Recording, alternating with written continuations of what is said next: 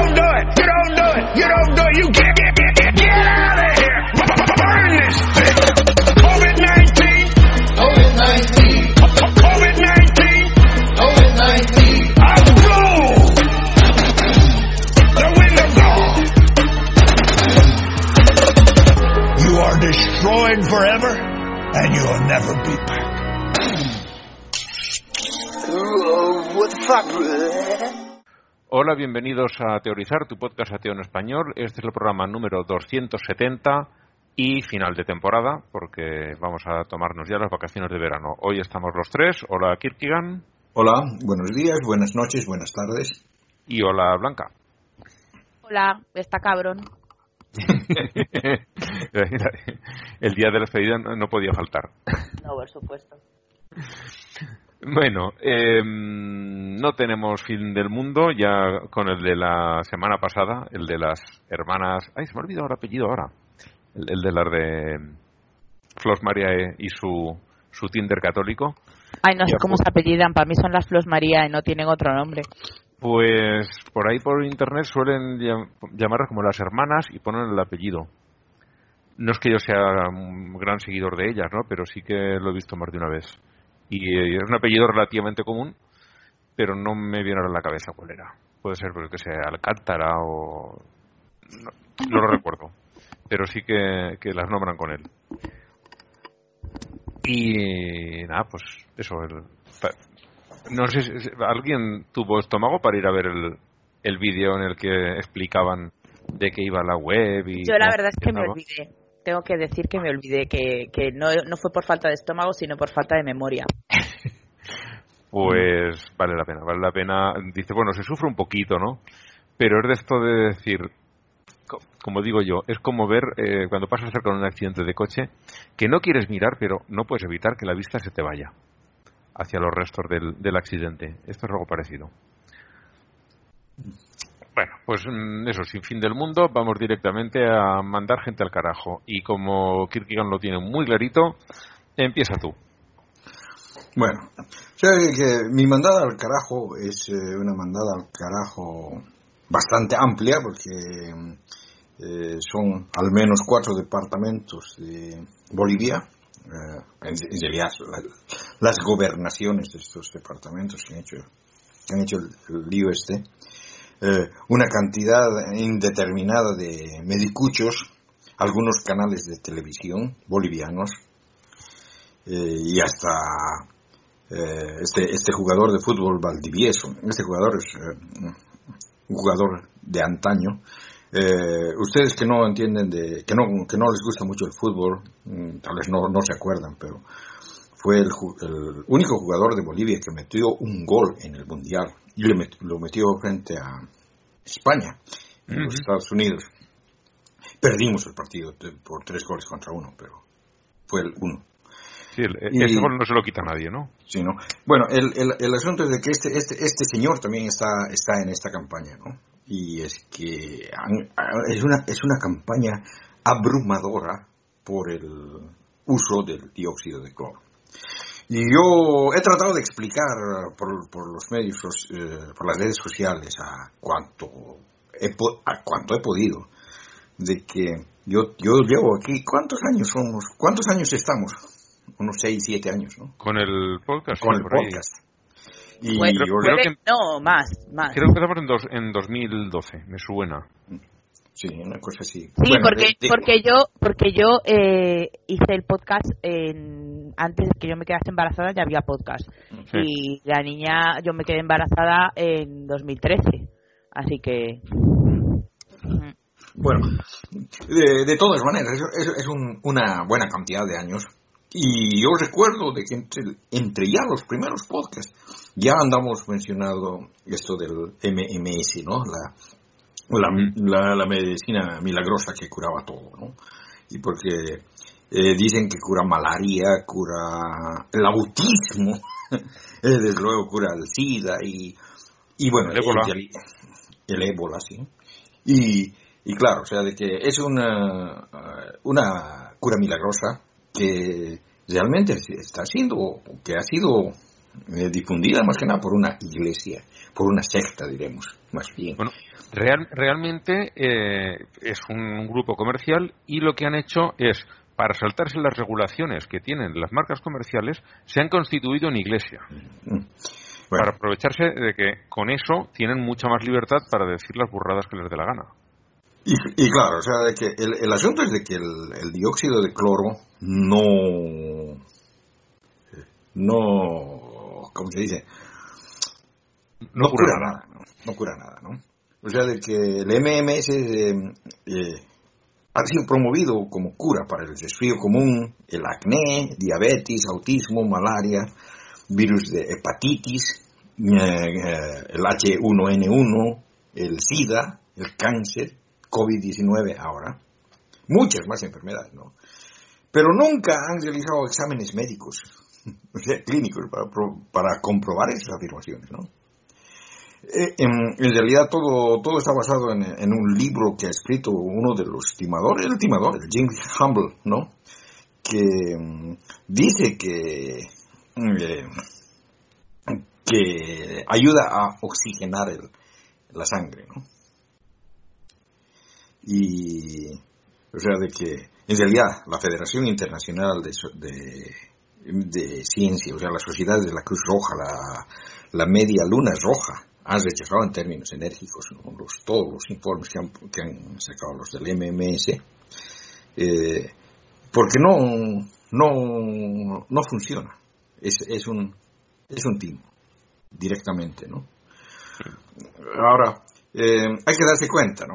O sea, que el MMS sirve para blanquear la pulpa de madera, como desinfectante para el agua potable, como fumigante para san- sanear frutas, como arándanos, frambuesas, fresas, ¿no? Que tienen moho y levadura, ¿no? Pero no cura nada, no cura ninguna de las enfermedades que dicen curar, ¿no? Y tampoco el COVID-19. Y los que tratan de vender eso son charlatanes, timadores, y estos timadores que proponen el dióxido de cloro aseguran que el dióxido de cloro es absorbido en- por el intestino y pasa a la sangre humana ejerciendo un efecto oxidante que libera radicales libres de oxígeno.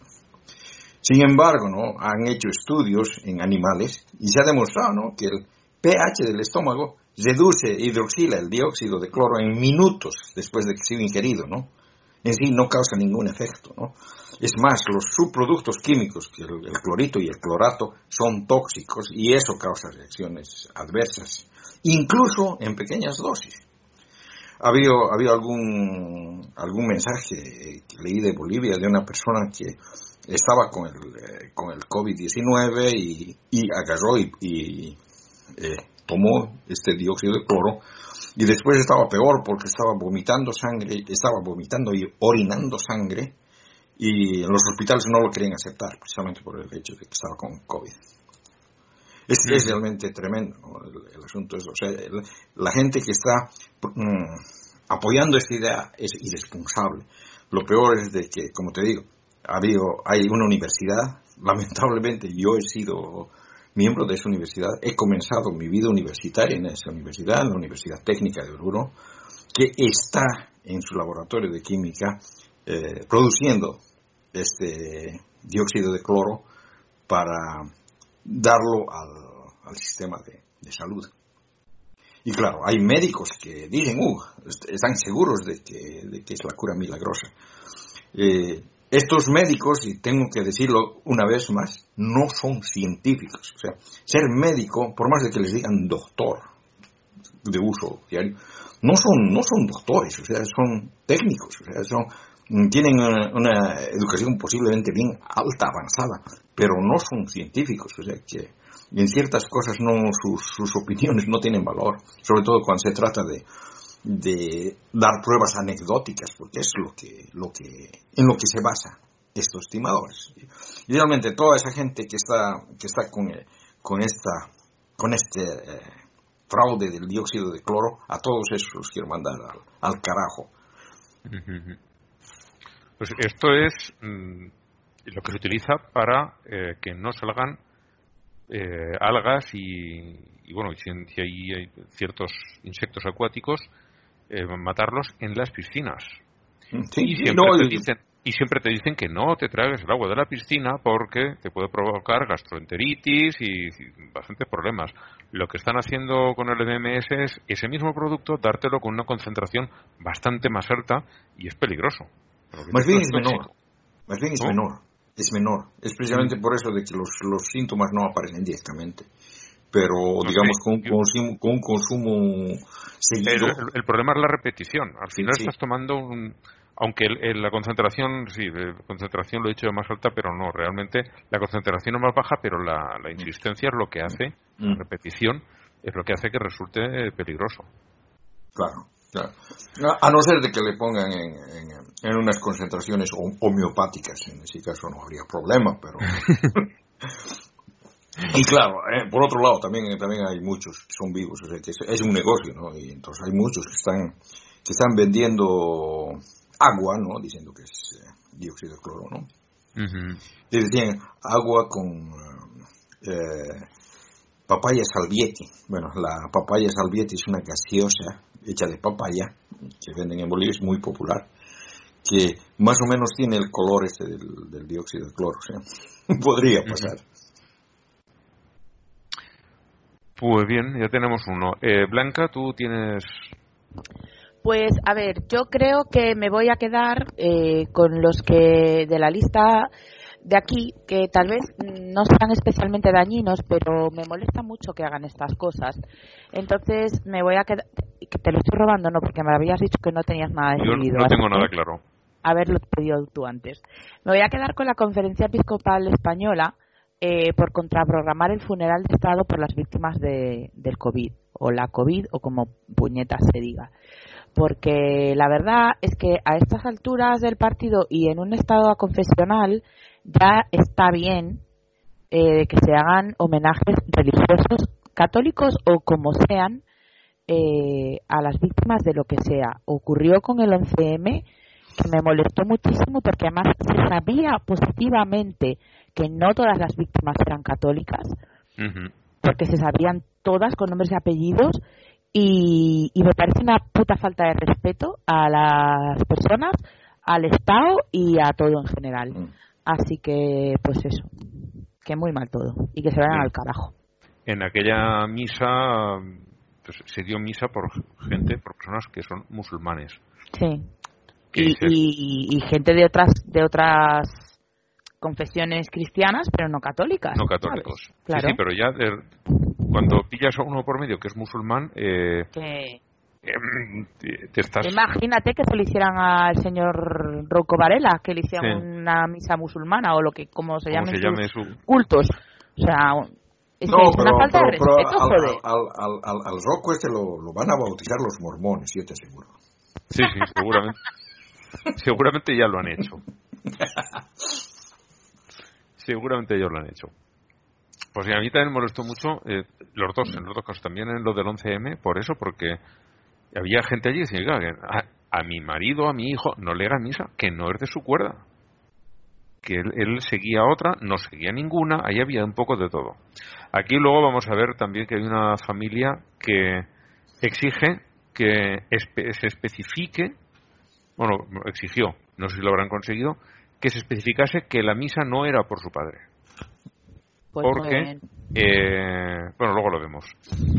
Mm. luego lo vemos. Yo tengo, pero- yo tengo una amiga que cuando se murió su padre y ella tenía 19 años, figúrate, figúrate con 19 años en esa situación eh, que se tuvo que subir al, al, ¿cómo se llama? Joder. Al féretro, al, al ataúd, arrancar la cruz, porque habían especificado claramente que no querían un funeral religioso y que no querían que el ataúd trajera cruces y venía con una cruz. Y del cabreo que se agarró cuando se subió encima y la arrancó. Joder. Mm. Es que, Eh, claro, o sea, tú imagínate, ¿sabes? Que, que su padre era anticuras total, ¿sabes? Sí, sí. Eh, ¿Me puedes mandar el video para que le, le pase eso a mi hija? y si lo tuviera. Mira, toma ejemplo. ¿no? Toma ejemplo.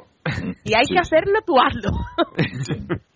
Pero realmente, a día de hoy, todavía en España eh, es difícil hacer un funeral laico Sí. en muchos sitios. O sea, yo, por ejemplo, aquí en Ferrol, no sé a dónde puñetas vas para hacer un funeral laico. No sé si hay un cementerio laico, no tengo ni idea, la verdad. O si hay una zona laica del cementerio principal, o yo no, no lo sé. Yo no quiero, desde luego, o sea, el día que me muera, que no se acerque un cura a 500 metros mío, vamos. Yo, yo, antes, yo antes decía de que cuando, cuando me muera yo iba a donar mi cuerpo a, a la ciencia. Me parece de que mi cuerpo ya no es donable por la edad. Entonces, eh, eh, yo quiero que me incine- incineren. O sea, no, ¿Sabes que hay, hay un instituto en Estados Unidos que acepta donaciones de cuerpos de todas las edades porque es un instituto forense? Entonces lo que hacen, o sea, en plan criminalístico, entonces lo que hacen es eh, estudiar eh, la evolución de los cadáveres en diferentes entornos, ¿sabes? Para mm, saber cuándo se encuentra un cadáver, en plan, bueno, pues estaba en un pantano, o estaba en una bodega, o estaba en un no sé qué, cuánto tiempo lleva aquí, hay animales, no hay, no sé qué, ¿sabes? Y dije yo, "Ah, pues mira, es una alternativa interesante, ¿sabes? Que contribuye Bueno. también a... a la Claro, al menos. Al menos, al, menos si, me van a poner en, en, un baño de cerveza, ah, yo.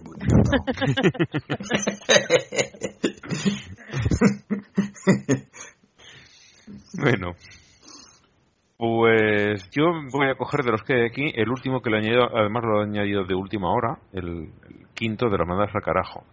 Y es la Iglesia Católica de los Estados Unidos y los gobiernos que han tenido en Estados Unidos durante prácticamente todo el siglo XX. Porque ahí se obligó a, a las primeras naciones, a los nativos americanos, a escolarizar a los hijos. Eh, la cuestión está en que mm, no podían escolarizarlos en casa, no podían hacer el homeschooling famoso que ahora tanto les gusta ya, no se lo permitían, tenían que enviarlos a algún tipo de colegio. Los colegios federales eh, no admitían eh, alumnos internos que se quedasen a dormir en los colegios, con lo cual al final tuvieron que recurrir a las misiones. Las misiones eran católicas. Pero como no era el Estado, sino que era la Iglesia, la Iglesia decía, sí, pero esto tiene un precio, cuesta un dinero. Y esta gente, eh, muchos de ellos vivían, sobre todo a principios del siglo XX, todavía como cazadores-recolectores, no tenían ni un céntimo. Y eh, eh, con los tratados que hacían estas naciones con, el gobierno de los Estados Unidos, tenían que pasarles una serie de dinero para mm, la gestión de esos territorios en, en general. ¿Qué es lo que hizo la Iglesia Católica? Se metió en medio y le dijo, mira, ese dinero me das una parte a mí para yo poder eh, costear la educación de todos estos niños de los, de, de los nativos americanos. Al final resulta que se estaba quedando prácticamente todo el dinero y eh, no se había pactado precio ni nada, simplemente decían tú dame el dinero y ya está. Y los otros lo han descubierto recientemente unos investigadores diciendo a ver qué, qué tipo de tratados había que, y se han dado cuenta de que les han estafando la Iglesia Católica en connivencia con el gobierno de los Estados Unidos durante un siglo entero. Porque le estaban cogiendo todo el dinero que les daba la gana. Había años en los que no les llegaba ni un céntimo de la asignación que, que les debería haber llegado. Y es una gente que ya tenían unos medios muy precarios y estos se dedicaron sistemáticamente a robarles. Y me, yo he flipado leyéndolo hace pues, una hora o así que lo estaba leyendo y me he quedado asombradísimo de, del, del el nivel tan bajo al que pueden llegar a caer. Que ya lo sabemos pueden caer muy bajo, pero cada vez que descubro hasta dónde pueden llegar, me vuelvo a sorprender. Y estos eh, es a los que quería enviar el carajo. En otros países habrán pasado cosas similares, pero aquí lo tienen documentado y es por lo que vamos a aprovecharlo, el trabajo de estas personas, y, y lo mandamos al carajo. Bueno, en, en la sección del What the Fuck hay una noticia curiosísima y es un chico de 15 años que murió, creo que era por alguna forma de cáncer. Y decían que era un, un genio de la informática y, que tenía eh, era muy hábil con internet sea eso lo que sea el concepto. Mm, la cuestión los videojuegos juegos seguramente. Mm, no sé sí, no, por lo visto programaba programaba y hacía cosas o sea no, no, no solo era un gamer que también jugaría, mm. seguramente con 15 años no, se iba a quedar sin jugar. La cuestión es que eh, le recomendó a un chico, creo que brasileño, que rezase mucho para, curar, para curarse de algo y se ha curado. Mm, por lo visto, además de rezar mucho, también tomó las medicinas que decían los médicos. Pero claro, el rezo evidentemente tiene mucha más influencia. Y eso la Iglesia Católica sin ningún interés propio, evidentemente, lo ha reconocido como milagro y por lo visto eh, podrían llegar a, beatificar o incluso hacer santo a este chaval y por por sus costumbres, por su digamos por su patronazgo, podría llegar a ser el santo patrón de internet.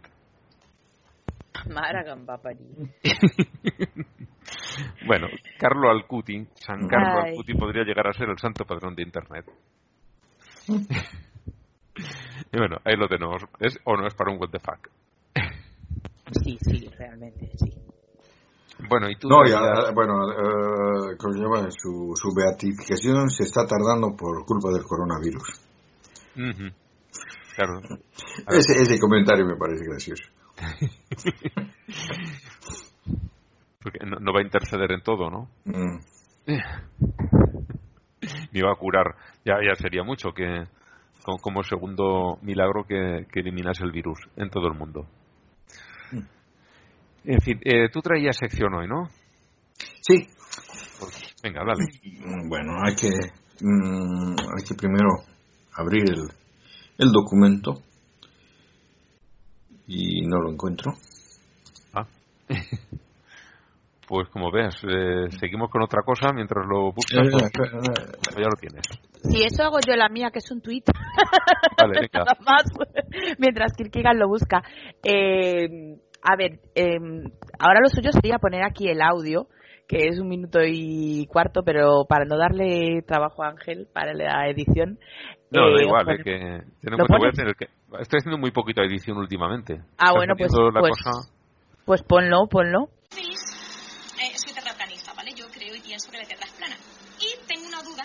Eh, que me encantaría que alguien me pudiera resolver así, pero demostrada, ¿vale? Que yo, que yo, mm, que a mí me lo demuestre. Resulta que el río Nilo tiene una longitud de 6.400 kilómetros aproximadamente. Nace en Burundi y desemboca en Egipto, en el mar Mediterráneo. Entonces, si la Tierra fuese redonda, estaríamos en la teoría, en el modelo de que el río, el agua del río subiría hacia arriba, porque si la Tierra es curva, y el río nace abajo y sube hacia arriba y desemboca en el Mediterráneo, el río sube hacia arriba.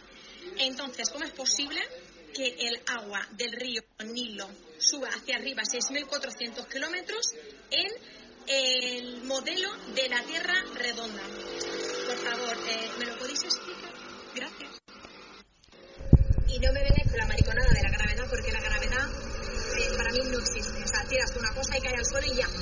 Y punto nada se siente atraído por la tierra Se caen porque se caen. Las cosas caen por su propio peso. Pues esa frase ya. Así que yo quiero saber y quiero ver con mis propios ojos que el agua sube para arriba. Que nada, que es una, es una señora tatuadora de Granada que es terraplanista y entonces ella me encanta porque además habla como muy chulita, ¿sabes? En plan, a ver, a ver, explicadme, a ver si me explicáis si la Tierra es redonda que además dejad de decir que la Tierra es redonda, la Tierra no es redonda, la Tierra es semiesférica. O sea, es, ¿cómo se llama? Es un esferoide, porque está tratada por los polos. No es redonda, porque si fuera redonda sería plana. Bueno, en fin. Y, y entonces ella dice que la Tierra no puede ser esférica porque ¿cómo va a fluir el río Nilo hacia el norte si la Tierra fuera esférica? No puede porque va para arriba. es que. Y además me encanta porque dice, el río Nilo, que tiene unos cuantos mil kilómetros y nace en el Chad y desemboca en plan haciéndose la erudita eh, con esos datos que aprendes en primaria. Y O buscas en Wikipedia. sí, o buscas en Wikipedia. En dos minutos. Y, y luego añade que no me digáis que por la gravedad, porque yo no creo en la gravedad. Las cosas caen por su propio peso, no porque las atraiga la Tierra ni las atraiga nada. Y yo, hija mía, pues eso es como si me dices, eh, ¿por qué, yo qué sé? Es que es como si dices, no sé, ¿por qué no nos morimos? ¿Por qué hacemos caca? Y dice, pues porque comemos y la comida se descompone con los jugos intestinales y de estomacal. Dice, no, no, es que yo no creo en el estómago, yo no creo en el sistema digestivo. Y digo, pues entonces no te lo puedo explicar. no, no tengo otra explicación que darte porque la explicación es esa. o sea, no hay más. Así que bueno, en fin. Ah, ahí la tenemos. Sí, es muy guapa, todo hay que decirlo. Sí. Al menos le tocó esa parte. Lo de lista no le tocó, pero le tocó lo de guapa. A lo mejor No es puede- una súper buena tatuadora, ¿eh? Sí, sí. Una cosa no quita la A otra. lo mejor tatuando, vamos, no le gana a nadie, pero pensando... Pero, pero que no cree en la gravedad a mí me daría miedo. Sí, hacerme es que no, en la- que no crees- no, ella cree que las cosas caen por su propio peso.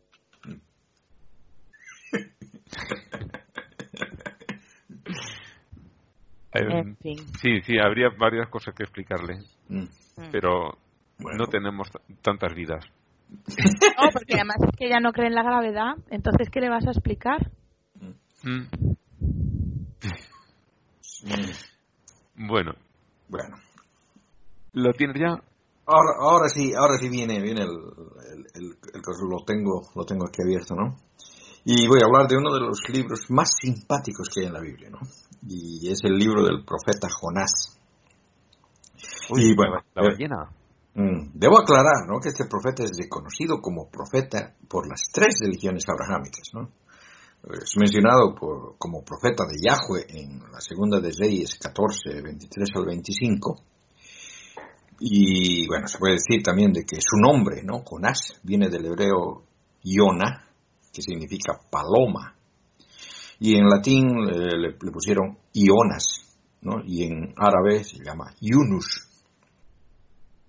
Bueno, eh, hay también referencias de este profeta en el Corán, en el Sura 21, eh, que es de los profetas, y en el verso 87 dice, y bueno, cuando leo el Corán siempre, siempre me pasa eso que no le entiendo un pepino, tengo que leer siempre después el- el- la explicación. Dice, y recuerda a Dunum, cuando se fue indignado pensando que no le pondríamos en dificultades, y gritó en la oscuridad, no hay más Dios que tú, gloria a ti. En verdad he, si- he sido de los opresores. Bueno, no lo entendí, ¿no? Y en los comentarios, dice, la traducción explica que este Du Nun quiere decir el dueño del pescado. Y se refiere al profeta Jonás, que fue enviado por Alá al pueblo de Nínive, y como que no tenía fe en él, ¿no? Y les maldijo pidiendo a Alá que les castigase y se alejó de ellos, ¿no? Y cuando ellos vieron las señales del que el castigo se avecinaba, se arrepintieron y tuvieron fe. Y Alá apartó de ellos el castigo e hizo que una ballena se tragase a Jonás en alta mar. Jonás imploró a Alá desde la oscuridad del vientre de la ballena y Alá le perdonó y le envió de nuevo junto a su pueblo. Bueno, esa es la versión. Los, otros no le creen y hace que el, el animal se trague al, Mm, al profeta al que los demás habían despreciado. Mm. Me gusta la lógica. Bueno, esta es la versión islámica, ¿no? Pero ahora veremos la versión judía y cristiana, por lo tanto, que es un poquito más larga, ¿no? Bueno, es el, libro de Jonás, a pesar de ser catalogado como entre los, está, entre los libros proféticos, más que profecías, es un libro que es un, cuento sobre el protagonista, ¿no? Y si uno es honesto, se da cuenta directamente de que la historia relatada allí es fictiva. Y es que la ficción es tan obvia que, diríamos, tan infantil, que podría ser incluida en cualquier libro de cuentos infantiles, ¿no? Al lado de las caperucitas rojas, la cenicienta, los tres chanchitos y cerditos y similares, ¿no? El libro es realmente corto, ¿no? solamente contiene cuatro capítulos y puedo dar un, resumen rápido de todo. ¿no? El capítulo 1. Bueno, un día Yahweh llama un día a Jonás y le dice que vaya a predicar a Nínive, porque la gente de allá era mala. Y a Jonás no le gusta mucho eso porque Nínive era, uno de los mayores enemigos de Israel. Y Jonás no, tenía, no quería tener nada con ellos, ¿no? Entonces Jonás trata de huir en dirección opuesta a Nínive, ¿no? Y se dirige en un barco a Tarsis. Dios envía una gran tormenta sobre el barco, ¿no? Y los marineros se enfrentan, ¿no? Al viento que amenaza con destrozar la nave, claman a sus dioses por ayuda y arrojan objetos por la borda para aligerar la nave. Y mientras tanto Jonás había bajado al fondo del barco, se había acostado y dormía profundamente. El jefe de la tripulación lo encuentra, le despierta y le dice que él también tiene que clamar a su Dios, ¿no? Y bueno, entonces son los marineros, ¿no? Que hacen una lotería para saber quién era el culpable de que los dioses estén mandando semejante tormenta, ¿no? Y ¡zas! El ganador fue Jonás, luego, Jonás. y bueno, Jonás entonces reconoce que él es el culpable y pide que lo echen al agua, ¿no? Y los otros, desde luego que lo hacen. es obvio también, después de que lo echan al agua, ¿no? La tormenta se calma súbitamente, ¿no? les digo, es un cuento de niños. Bueno, el capítulo 2, ¿no? Ya, una vez ya en el mar, Yahweh hizo que un pez lo tragara entero. Bueno, muchos de los creyentes modernos dicen que es una ballena, ¿no? En el texto bíblico dice un pez, eh, o a veces un gran pez. Jonás permanece tres días en el vientre del pez y fue durante ese tiempo que Jonás pide perdón por su desobediencia y empieza a adorar a Yahweh. ¿no? Después Yahweh hace que el pez escupiera a Jonás en las costas de Nínive. ¿no? Y ahora viene el capítulo 3. Jonás predica por toda Nínive y les advierte que a menos que se arrepientan delante de Yahweh, la ciudad será destruida en 40 días. Y una cosa increíble pasó, ¿no? La gente le cree a, a Jonás, ¿no? Y se arrepienten ante Dios, ¿no? El, mismo rey de Nínive se arrepienta y decreta ayunos y cosas así para adorar a, adorar a Yahweh, ¿no? Quien al ver eso tiene misericordia de ellos y no les pasa nada. El último verso de este capítulo es el especialmente interesante, ¿no? Porque uh, viendo la lógica, uno, uno dice, ¿qué, qué, qué? Dice, dice así, Vio Dios lo que hacían, cómo se convirtieron de su mala conducta, y se arrepintió Dios del mal que había determinado a hacerles, y no lo hizo. Bueno. Bien. El capítulo 4, ¿no? Eh, por su parte, Jonás, ¿no? Termina algo de sentido, ¿no? Puesto que el pueblo de Nínive era enemigo de Israel, ¿no? Y no fue destruido. En parte porque lo que él profetizó no se cumplió, ¿no? Y además porque él no quería ir a predicar a Nínive, ¿no? Y Yahweh casi lo obliga y todo eso, ¿no? Y para nada, dice, ¿no? Y se va y está descansando en el desierto. Y Dios provee un arbusto de ricino para que Jonás tuviera sombra durante su descanso. Bueno, ahí, me, salgo un rato del tema por un asunto, ¿no? Es que yo no conocía qué diablos era el arbusto de Zicino, la primera vez que, veo ese nombre, ¿no? Entonces lo busqué por Wikipedia, ¿no? Y resulta que en la Amazonía boliviana se lo conoce como macororo, Y después tiene un montón de nombres en castellano. Ninguno los conocía, o alcherba, bafuruera, castaño de India, catapucia, catapucia mayor, hierba, crotón, grano mayor de seis, higuera del demonio, higuera del infierno, higuera del diablo, higuera infernal, higuereta, higuereta infernal, higuerilla, higuerillo, hierba, mamona, mosquitera, palma de Cristo, palma Christi, zecino, zícino, tártago de Venezuela y árbol del demonio. Con esa cantidad de nombres. Bueno, de, do- de dos maneras, eh, eh, se lo hizo eso para que se le hizo crecer una de, esas, de esos arbustos para que le dé sombra a, a Jonás cuando descansaba, ¿no? Pero como Jonás seguía reclamando, al día siguiente mandó Yahweh un gusano para que picara el ricino y este se seque. Ahí también viene, viene esa, esa idea, ¿no? De que pare- parece de que tenían la idea de que, de que los gusanos eran como las serpientes, ¿no? Que, que ponían veneno en, en su picadura. Entonces el, gusano iba, le picaba a la planta y, la planta se seca. Eso también es algo que no es científico, ¿no? Pero bueno. Bueno, y ya que... eh, eh, y después de eso, Yahweh habla con Jonás para reprimirlo, ¿no? Y darle enseñanza, ¿no? Le dice, "Mm, ¿te parece bien irritarte con, por ese asesino? Y él responde, sí, me parece bien irritarme hasta la muerte. Y Yahweh le dice, tú tienes lástima de un ricino por el que nada te fatigaste, que no hiciste crecer, y que en el término de una noche fue, y en el término de una noche feneció. Y yo no voy a tener lástima de Nínive, la gran ciudad, en la que hay más de 120 mil habitantes que no, no distinguen su derecha de su izquierda y hay una gran cantidad de animales. Bueno, ahí termina el, libro de, de Jonás y ahí termina el resumen también. ¿No? Y se quedaron callados. Ah, por- no sé si te- he terminado también, es, es también toda la sección esto. No, no. Ah, vale, por eso. no pero Estoy es- escuchando a ver qué más, porque claro, y con esto terminamos el libro, pero imagino que yo pensaba, digo, No, hay, hay no, el, el- el libro, el libro es pequeñito, te dije. Sí, sí. sí. Pero bueno, hay que tener en cuenta que eh, muchas de las historias de la Biblia son mitos solares, ¿no? Y es el hecho de que en la Biblia hay tanta astroteología eh, que a, a menudo la gente no, no conoce eso, ¿no? O los que conocen la niegan, ¿no? Pero hay mitología solar, lunar, astral, ¿no? En sí, las deidades, los dioses y las diosas tribales han sido degradados a patriarcas, profetas o jueces, ¿no? Y los diversos eh, Elohim o dioses cananeos eh, que han discutido en todo el Antiguo Testamento, ¿no? incluyendo el dios El, como el, también el dios tribal amorreo Yahweh, frecuentemente poseen esos atributos solares, o sea, que vienen de la adoración al sol, ¿no?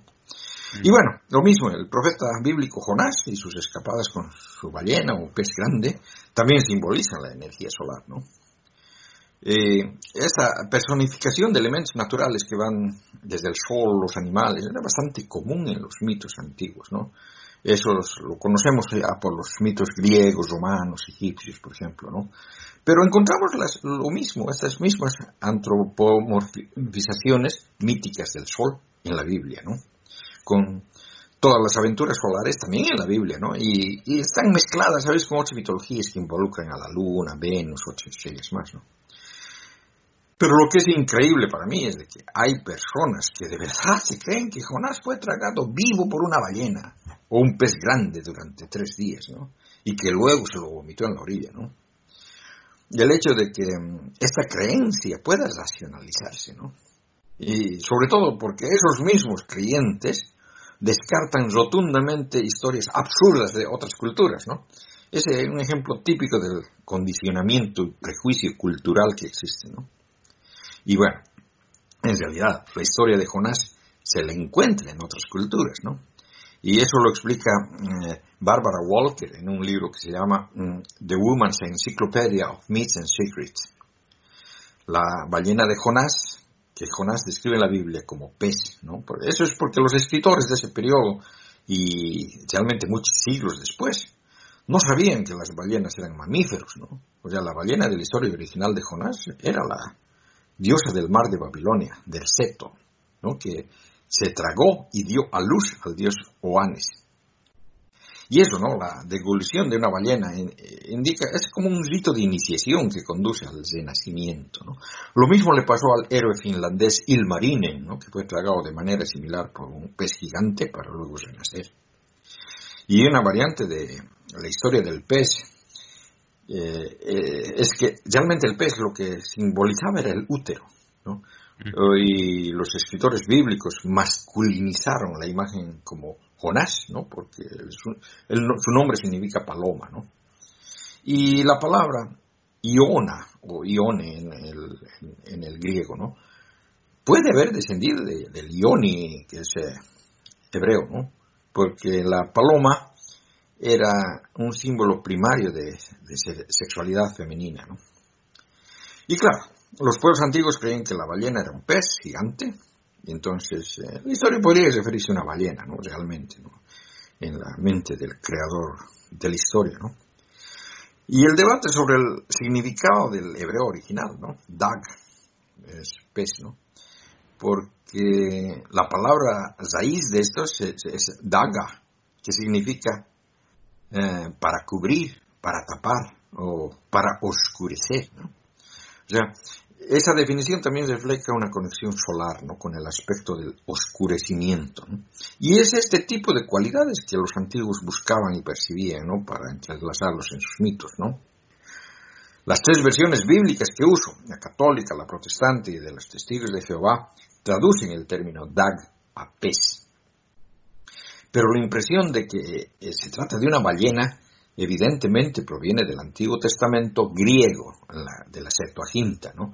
y que en su traducción dice Ketai megalo, ¿no? Y eh, este eh, megalo quiere decir grande, ¿no? Y Ketai eh, en, realidad es... cetáceo. Cetos, ¿no? Significa abismo, ¿no? Monstruo marino. Es lo que cabría de esperar en, el mito de una cultura, ¿no? Y eso, la palabra griega cetos, ¿no? Es, cetai es cetus en latín, y sirve de, base para la palabra cetáceo, ¿no? Entonces, es un término que incluye a las ballenas, a las ballenas, ¿no? O sea, de, ahí vemos de dónde viene la tradición. Pero en cualquier caso, ¿no? Hay muchos mitos sobre dioses y una gran parte solares que luchan contra monstruos marinos o leviatans, otra forma de terminología, ¿no? Y bueno, los orígenes aparentes de la historia de Jonás incluye sin duda los mitos de Dagón y Adapa. Antiguos dioses semíticos populares de, peces y solares, ¿no? Adapa, como este, se llamaba este último, ha sido helenizado en la época helenística, ¿no? A. Y el mito de Dagón ocurre también en, Jaffa, ¿no? Donde la Biblia dice que Jonás prosperaba antes de toda la aventura. ¿Has dicho en Java? Jaffa. Ah. J-A-F-F-A. Vale, vale. Bueno, en el, en el siglo XI había un comentarista judío de la Biblia que escribe sobre una tradición bíblica de que el nombre Dagón, el dios Dagón, ¿no? está relacionado con el hebreo Dag, que es pez, ¿no? Y Dagón era imaginado en forma de pez, ¿no? Y hay que compararlo con el babilónico Oanes, ¿no? De hecho, o sea, el gozo de los sacerdotes de este Oanes eran similares al gozo del Papa, ¿no? Que tiene forma de pez no hay que olvidarse ¿no? que el pez es un símbolo también del, cristianismo. ¿no?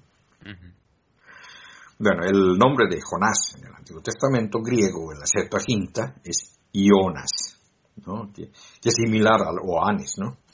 y en realidad Ioanes es el nombre griego para Juan. Debe tenerse en cuenta que hay a menudo múltiples significados en los orígenes de los mitos, incluidos en los nombres de los personajes, ¿no? En ese aspecto, los antiguos mitógrafos a menudo empleaban apodos con múltiples connotaciones, ¿no? Por lo tanto, la palabra hebrea Iona, que significa paloma, podría también haber representado una adaptación del nombre de Oanes. Y por lo tanto, parece que gran parte de Jonás es un remake bíblico de Oanes, ¿no? que se levantó del mar para llevar la sabiduría a la humanidad. Pero otro mito que incluye al mito de, Jonás es evidentemente la historia griega del hijo de Zeus, Heracles, ¿no? conocido como Hércules después por los romanos.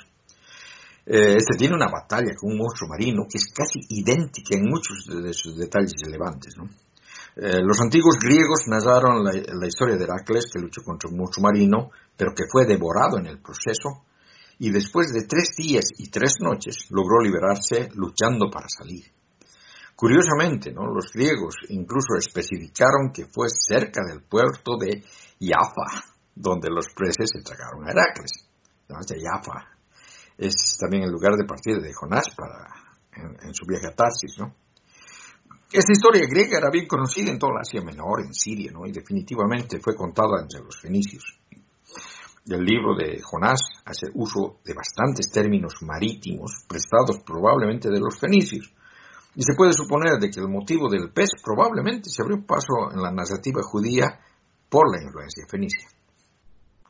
Bueno, algunos eruditos ven referencias encubiertas a la cosmología babilónica en el libro de Jonás, ¿no? En esos términos, el pez sería una referencia encubierta a Tiamat, el monstruo del caos que amenazaba en la creación, ¿no?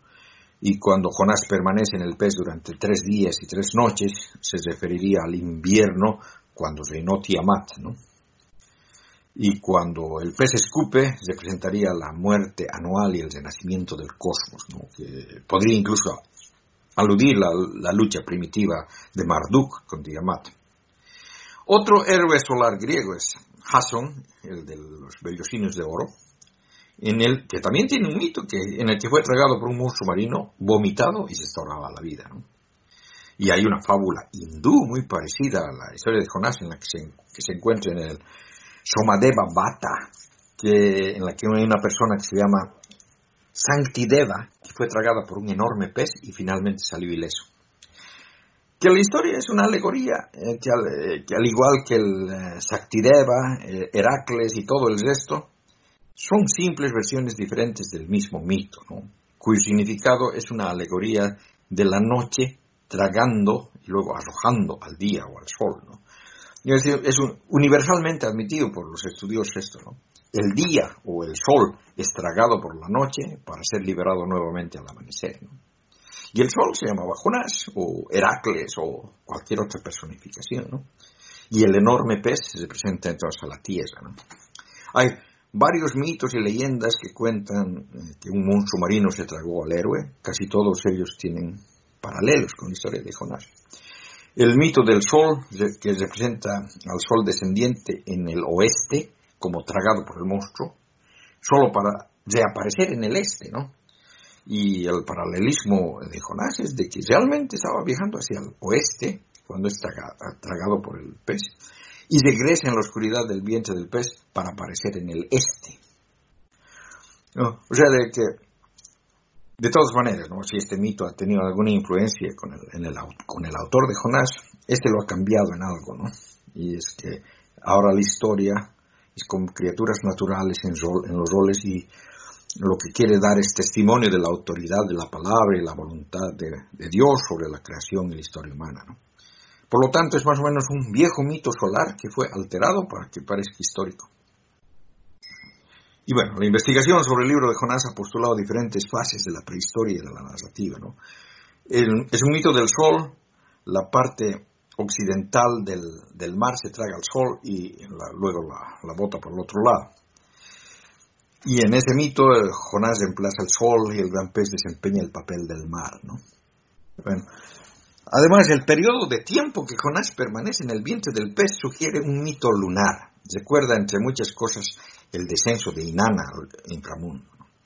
El gran pez mm, recuerda al monstruo marino de la historia de Heracles y de Perseo, que entró en las partes más recónditas del, monstruo para matarlo y volver a salir a la luz, ¿no? Pero se cree que esta saga griega es un puente entre el mito del sol y la narrativa de Jonás. El sol se convierte en el héroe legendario que salió y el mar se convierte en el monstruo marino. Y claro, como todos los mitos eh, antiguos con frecuencia tienen múltiples significados y los héroes con frecuencia eran de naturaleza solar, lunar, estelar, se agregaría este análisis el periodo de los tres días, es también solar, especialmente cuando se, se, celebran los solsticios y los equinoccios. Bueno, en realidad, solsticio significa sol, quieto, pero el sol no está realmente quieto en el solsticio de invierno, ¿no? se levanta se establece de la forma que hace todos los días, pero durante unos días eh, la caminata del sol es una repetición. Si se observa el amanecer durante varios días seguidas, tanto antes como después del solsticio de invierno, se notará que en el punto de ascenso apenas cambia de un día a otro, ¿no? A ese evento se le llama solsticios, por eso sol quieto, ¿no? Mm, y eso se lleva a cabo ah, el día 21 de diciembre o, a veces el 22, más o menos varía, ¿no? Por lo tanto, se inicia el periodo del solsticio de invierno el 21 de diciembre, pero parece que el sol tartamudea unos días hasta que hay un giro notable hacia el norte, ¿no? Desde esa perspectiva, los antiguos se conocían al final de ese, de ese tartamudeo la medianoche del 24 de diciembre, la noche buena, ¿no? Que es la mañana del 25, ¿no? Es decir, el sol muere el 21 de diciembre y se mantiene en la región más baja del cielo durante tres días y finalmente comienza a elevarse de forma visible desde el horizonte a partir del 25 de diciembre. Es por eso de que el nacimiento del sol se lo ha puesto el 25 de diciembre en lugar de ponerse el 21 o el 22. Y claro, en el Nuevo Testamento Jesús se identifica con el héroe solar, Jonás. ¿no? En Mateo 12:40. Porque de la misma manera que Jonás estuvo en el vientre del cetáceo tres días y tres noches, así también el Hijo del Hombre estará en el seno de la tierra tres días y tres noches.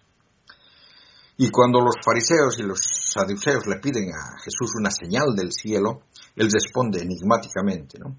Generación malvada y adúltera, una señal pide, y no se les dará otra señal más que la señal de Jonás. Eso está en Mateo 16.4. Es la señal, por supuesto, ¿no? es el sol. Bueno, hay muchas historias en los evangelios también que son versiones nuevas de numerosos mitos solares que se encuentran en todo el Mediterráneo. Y ahora sí lo terminé. Y me está recordando también esto a Pinocho. Sí, que también se lo traga la ballena y está allí un tiempo y renace porque a partir de ese momento decide cambiar su vida y hacer llevarlo de otra manera totalmente distinta. Sí, sí. Es también un renacimiento. Sí, claro. No, y yo estoy seguro de que el, que escrito Pinocho ha, tomado eso de, de, este, de este tipo de mitos, ¿no? Porque es una familia de mitos, en realidad. Curioso. ¿Cómo? Bueno, claro, eh, los escritores muchas, muchas veces se apoyan en las historias míticas porque no dejan de tener su, su potencia narrativa. Yo siempre digo que ya está todo escrito. Solo le hacemos ahí un tuning, ¿sabes? Pero... sí, lo modernizamos, ¿no?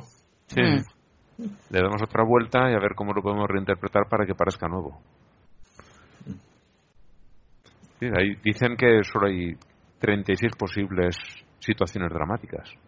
Que ya 36, que ya lo estableció Aristóteles. yo, yo, pensaba que eran, no, creo que fue el, martes. Yo pensaba que eran 42. Pues igual me he equivocado y son 42, pero a mí me son un número de 36, por lo que sea. No, yo, yo decía porque 42 es la respuesta a todo. Ah, vale, sí, es verdad. el sentido de la vida, el universo y todo lo demás. Muy cierto.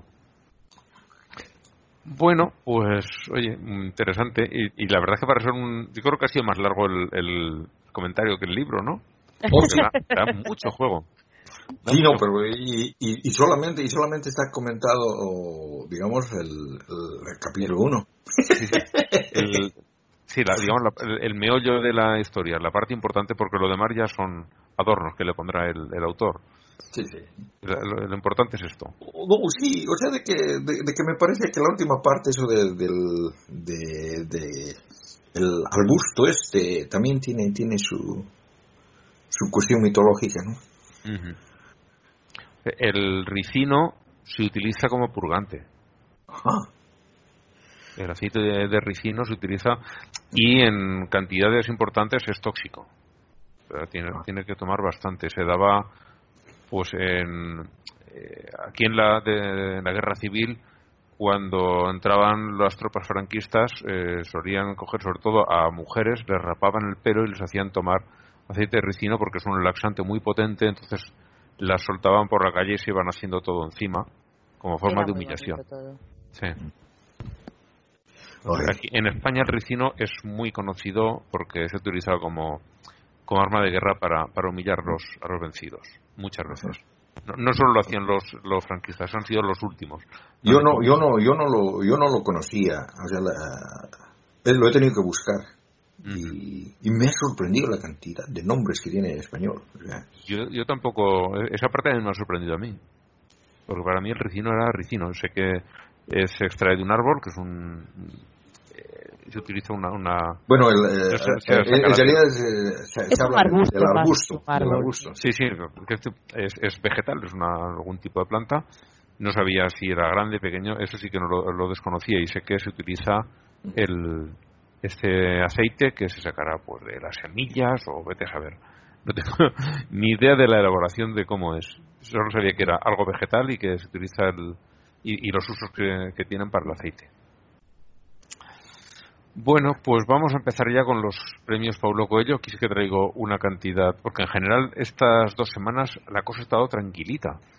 A ver, había mucha, mucho estúpido con los, con el COVID, pero al final solo he traído aquí los poco más, más espectaculares, porque si no es que lo hubieran llenado todo. Hubiéramos tenido una lista larguísima y hemos traído en total cinco. El primero es un, un activista argentino ya bastante mayor que era contra las cuarentenas.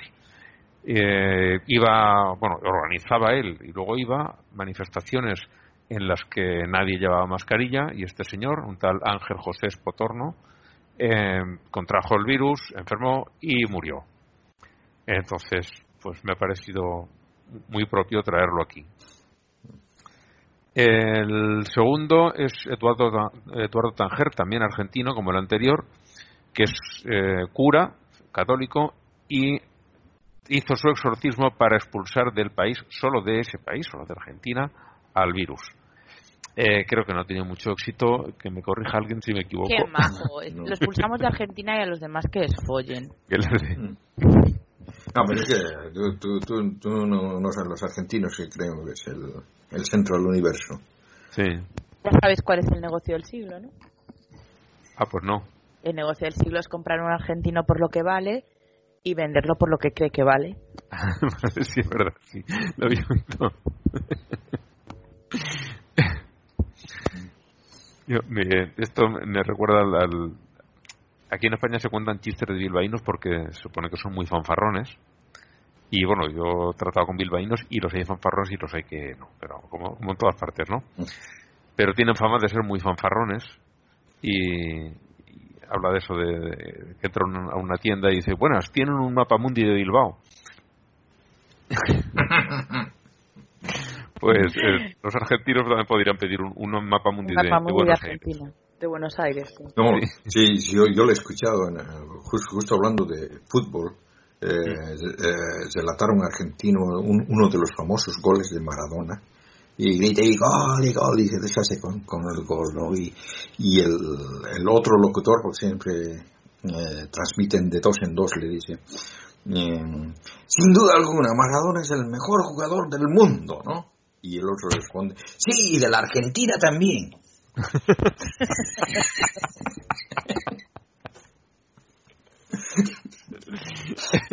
Sí, resume bastante bien. bueno, que nos perden los amigos argentinos, pero de, de Ellos los pueden países, contar chistes de gallegos, no nos enfadamos. sin ningún problema, sí. Nos lo tomaremos también con humor eso. Vale, el siguiente, vuelve, volvemos otra vez al virus, como casi no puede ser de otra manera. Eh, se están organizando en buena parte de los Estados Unidos fiestas del coronavirus y el primero en contagiarse se lleva premio. Que, no sé, les parecerá poco premio el, el poner en riesgo su vida de esa manera, pero bueno, oye, son felices. El- la- ahí como la, la sanidad privada luego no les va a cubrir nada, con su dinero que hagan lo que les dé la gana. Pero bueno, ahí los tenemos a estos. En- y ahí tenemos dos noticias que nos ha traído eh, Manolo Matos. Una ya es un poquito vieja, me suena que nombramos algo, pero este es el segundo capítulo que sucedió hace como un año. Es una señora llamada Amanda, Amanda Teague, se pronunciaría el apellido, imagino, ¿no? Es eh, inglesa y se casó con el fantasma de un pirata de hace 300 años. Se casó con el fantasma. Y Pero el va- no se casó. ¿no? Oh, sí, sí. Ella dice que se casó, pero ¿quién, quién? No, no era un matrimonio legal. No, vale, vale, pero hizo toda la ceremonia. Vale, sí, bien, pero no se casó. O sea, yo puedo decir que soy un conejo, pero no soy un conejo. Ah, pero Es una si- persona. Si, les, si les vas a aceptar, a aceptar que los mormones bauticen a muertos, ¿por qué no, No, no vas se lo a aceptar que se casen? Pero a ver, un bautizo ¿Mm? es un rito religioso y ningún rito religioso tiene ninguna validez, Mm. más que para ellos. Oh, sí, pero sabes de que el casarse también es un rito religioso. Claro, y los, y los que se casan por la Iglesia Católica en España, desde luego, o por cualquier otra religión, también tienen que casarse por lo civil. No Ujú. vales, no. Si no, no estás casado. Lo, lo que pasa Claro, es el, que el- el- el- el- el otro es el de verdad, pues el, el- el Sí, civil es el de verdad. pero el trámite, porque lo otro es un trámite administrativo, eh, lo suele hacer alguien de la iglesia. Sí, o, lo solía hacer. Sí, tú ibas sí, allí, es así. esto. O sea, tú no tienes que ir al juzgado a casarte y tal, pero sí que el matrimonio se tiene que registrar. Lo que pasa es que te lo hacen en el pack de los curas, ya te lo Sí. hacen. Pero vaya que te que tienes que casar por lo civil, desde Te traen, los, te traen los papeles del matrimonio civil y ellos luego los, los acercan al juzgado si ya tú firmados. pides la nulidad eclesiástica, también te tienes que divorciar por lo civil, por si no estás casado. Sí. Hay, hay, hay, una, Eh, hay, una, hay una cosa que, es- que, es, eh, que es eh, chistosa en Bolivia, porque eh, es al revés, o sea, de que si, si te quieres casar por la iglesia católica, tienes que estar casado por lo civil. Primero. Primero, sí. Ajá. Digamos, los, los, los matrimonios, en, eh, generalmente en Bolivia, el, el matrimonio civil se los realiza en la tarde y el, y el eh, religioso en la noche. Ujú. Pero se me acaba de ocurrir que así como troleo, decir quiero la nulidad matrimonial, pero no me pienso divorciar. No a ver qué hace. Es curioso, curioso. La situación podría ser divertida. Luego ver el, el... Porque no reconoce, la iglesia no reconoce el divorcio como tal. Y sin embargo te lo están exigiendo, algo que no reconocen. Es- No, porque para, yo supongo que eso significa que, que para ellos, o sea, porque yo he participado en un proceso de nulidad eclesiástica de matrimonio. Ah, sí. Una, una amiga mía pidió la nulidad y yo fui allí como testigo a hablar de su matrimonio.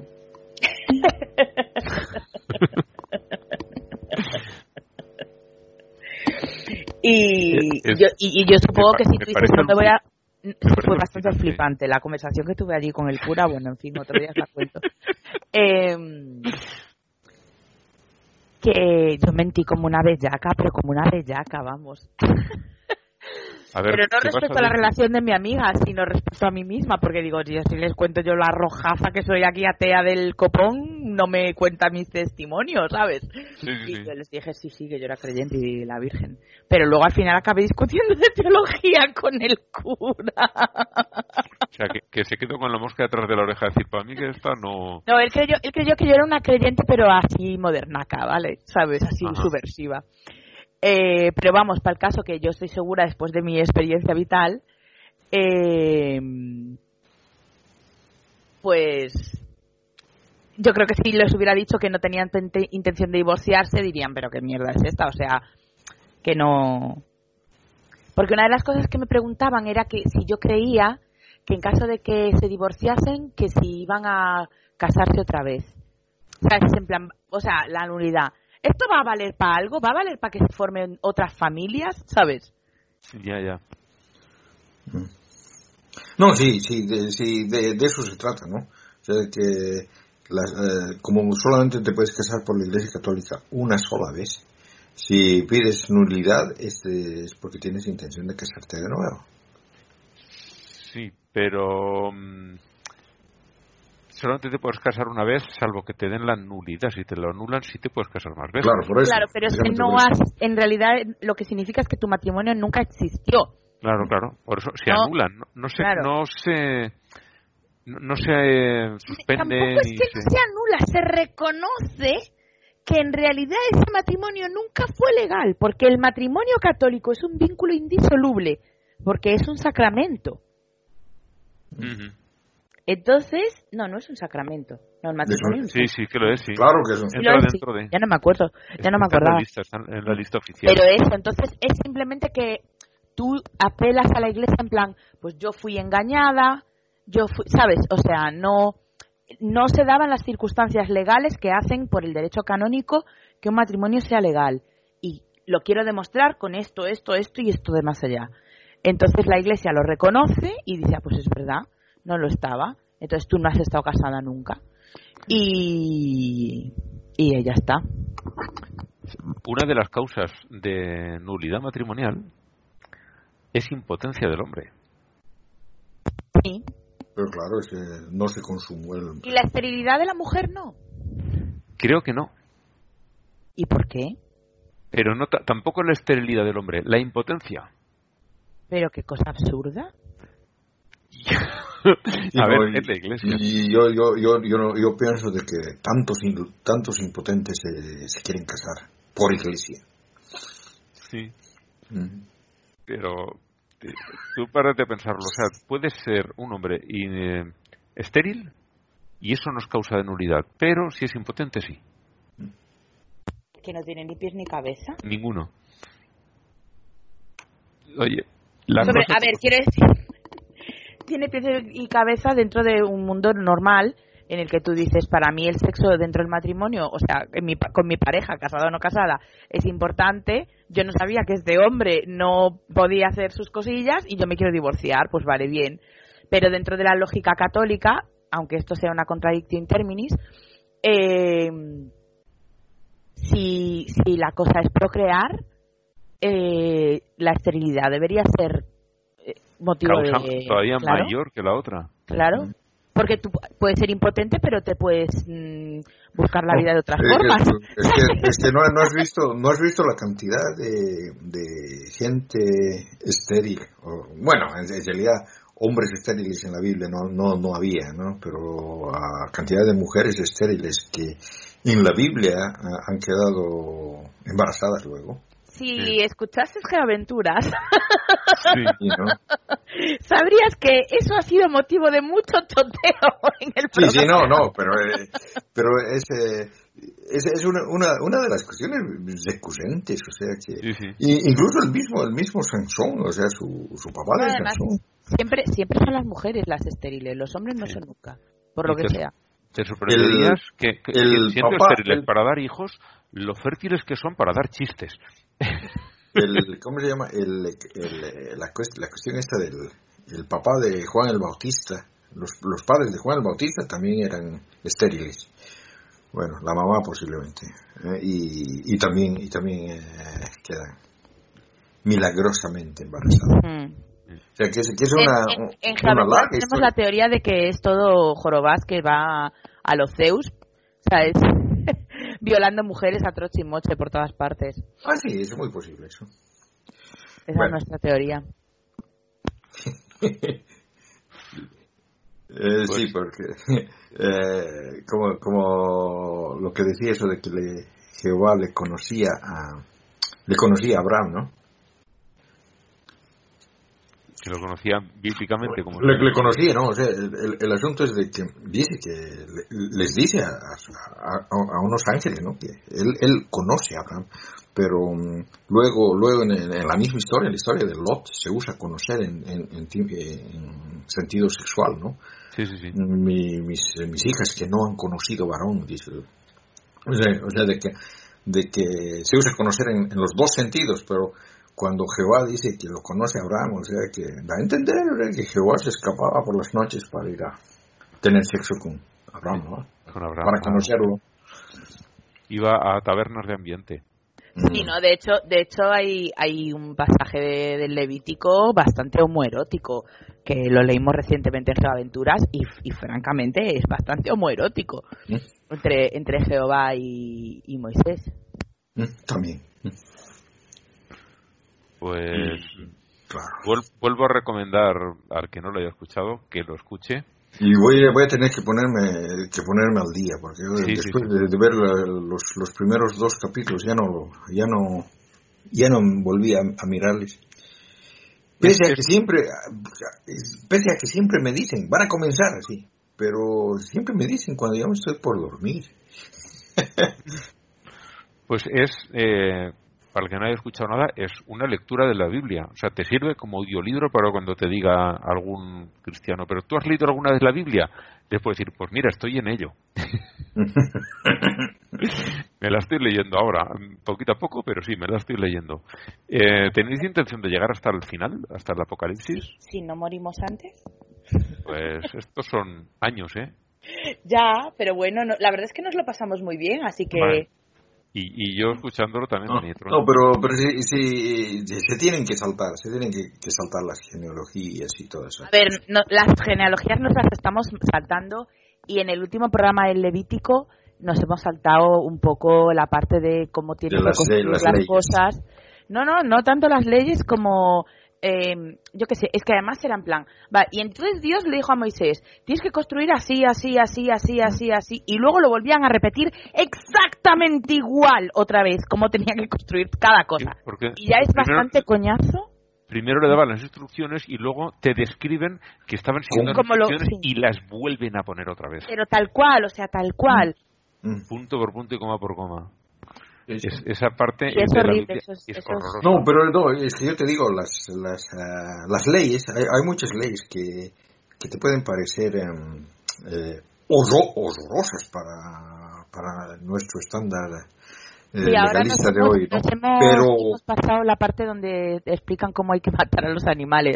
No, pero pero hay, hay, hay, hay, hay- hay otras hay otras que por ejemplo por ejemplo hay una en la en la que te dice que no tienes que es, es uno de los mandamientos una- en, en una de las variantes de los diez mandamientos está eh, no no no tienes que mm, cocinar a un, a- a un cabrito en la leche. a un cabrito en la Al leche de cabrito su en la madre. leche de su madre, sí. Y eso Entonces- los judíos lo interpretan como que no se puede mezclar leche y carne. Eh, Es como, o sea, lácteos y carne. No, no. No hay que cocer al cabrito en la leche de su madre. Mm. Porque eso es una asquerosidad. no, no, no. Eso No, es yo, yo, yo, yo pienso, yo pienso de que es- ese, ese tipo de mandamiento debe ser uno de los más difíciles de cumplir. ¿Y por qué? Porque claro, pues ya que, que, eh, si, si te están diciendo que no que no cosas a- a- al, al bebé de una cabra en, en- en la leche de su madre, pues ya te va a dar una tentación terrible de hacerlo, ¿no? ¿Por qué me lo prohíben tanto, no? Y además, o bueno. sea, ¿se refiere a la leche de cualquier oveja o concretamente, no, la de cabra, perdón, a cualquier cabra o concretamente a, a la A la cabra que lo parió? Porque a lo mejor podía ser otra cabra. No sé, es confuso.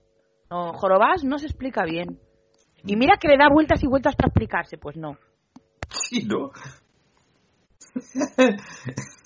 Bueno, eh, otro podcast que quiero también recomendar, mira, aparte de, de este, que ya lo hemos recomendado casi en cada programa desde que... Sí, la verdad es ¿Qué que sí, perdón por el spam.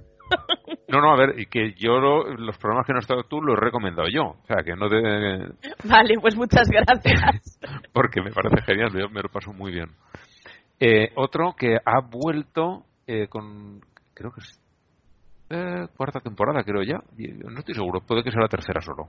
Es eh, Catástrofe Ultravioleta, que es un podcast sobre ciencia, que lo hacen muy, muy divertido y toman, tocan temas eh, poco habituales.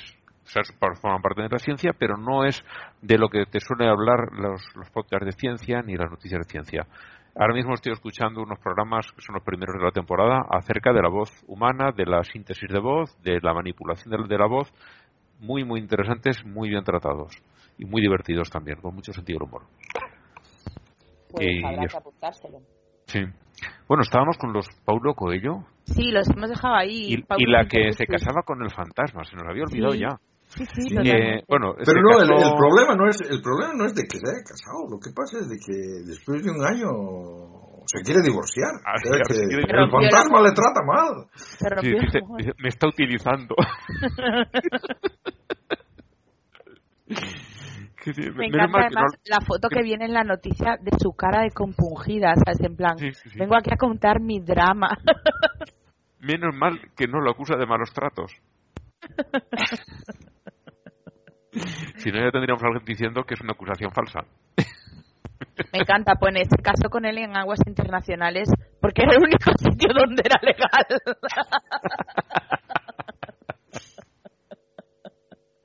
Si en un sitio donde no hay ninguna ley, es legal todo lo que tú quieras. Evidentemente. bueno, y el, la última noticia también nos la manda Manolos y. Ma- Manolos, Manolo, Matos. El plural vale en el apellido, en el apellido no en el nombre. Y es igual que el primero, un, una persona, un hombre de 30 años, del que no se da el nombre, es de San Antonio, en Texas, y este fue a una de estas COVID party y se contagió y luego ha muerto. Se fue allí porque decía que era todo un- una patraña, un, un bulo, lo del coronavirus, y cuando ya estaba muy malito dice, fui a la fiesta creyendo que era un, un, un bulo y va a resultar que no lo es. Pues no. Resulta que no lo es y has muerto por hacer el idiota. Bueno, y estos son nuestros cinco candidatos. No, lo que lo que a mí me me da pena es, es realmente que de esta gente eh, es decir la gente que cree de que el coronavirus es, es un bulo que no existe que nos están queriendo engañar por diferentes causas hay demasiados en Bolivia hay demasiados Hay demasiados en, en cualquier sitio. O sea, cada uno que hay ya son demasiados. Y desde luego. Sí, porque aquí en España también tenemos nuestra buena Sí, sí. colección de ellos. y ¿eh? lo ¿No peor es crees? que políticos que están haciendo campaña de eso. Sí. Yo hoy cuando, he ido a votar, eh, he ido con mi guante y mi mascarilla y mi todo, eh, había el, el interventor de un partido que no vamos a mencionar, pero que tiene un pájaro en su logotipo. Estaba con la mascarilla por, o sea, la nariz no le cubría. O, o sea, la llevaba puesta porque era obligatorio, pero era en plan, yo esta mierda paso, ¿sabes? Bueno, y yo, yo en, honor a, en honor a la verdad, yo no creo en las, en las mascarillas. Creo que el, el, el, uno, el, el 1% de la población de Sueca no cree, por- o, o es la que cree, porque si vas a ver a alguien con mascarilla en la calle, es, uh, rarísimo, muy raro. Aquí, Y- en general, y- y- pero sabes, sabes una cosa, es que lo que pasa es de que sí, sí han hecho, han hecho la prueba. Se supone que, que estas mascarillas, eh, las, las, las buenas, o sea, porque, porque hay otras que no, que no tapan nada, ¿no? Las, las, las más buenas, ¿no? Mm, dejan pasar el 95% de, de bacterias, virus y todas las, toda la porquería. Pasa, pasa. O sea que no, no te protege, solamente es una cuestión psicológica. Mm. Lo que, lo que, No no lo estudio, ¿quién lo ha hecho? Porque Sí. por esa regla de tres, porque los médicos en los quirófanos se ponen mascarilla. No, no, o sea, los, los, los médicos en los, en los eh, quirófanos llevan mascarilla y llevan el, esa, esa otra cosa como, como de astronauta para taparse, para taparse con un plástico y llevan lentes también. O sea que todos los médicos están usando eso. O sea, No, no, eh, no, mi- quiero decir mi- que siempre. No ahora con la pandemia. No, no ahora. Lo- lo- Es claro, los quirófanos siempre- siempre, se han usado mascarillas.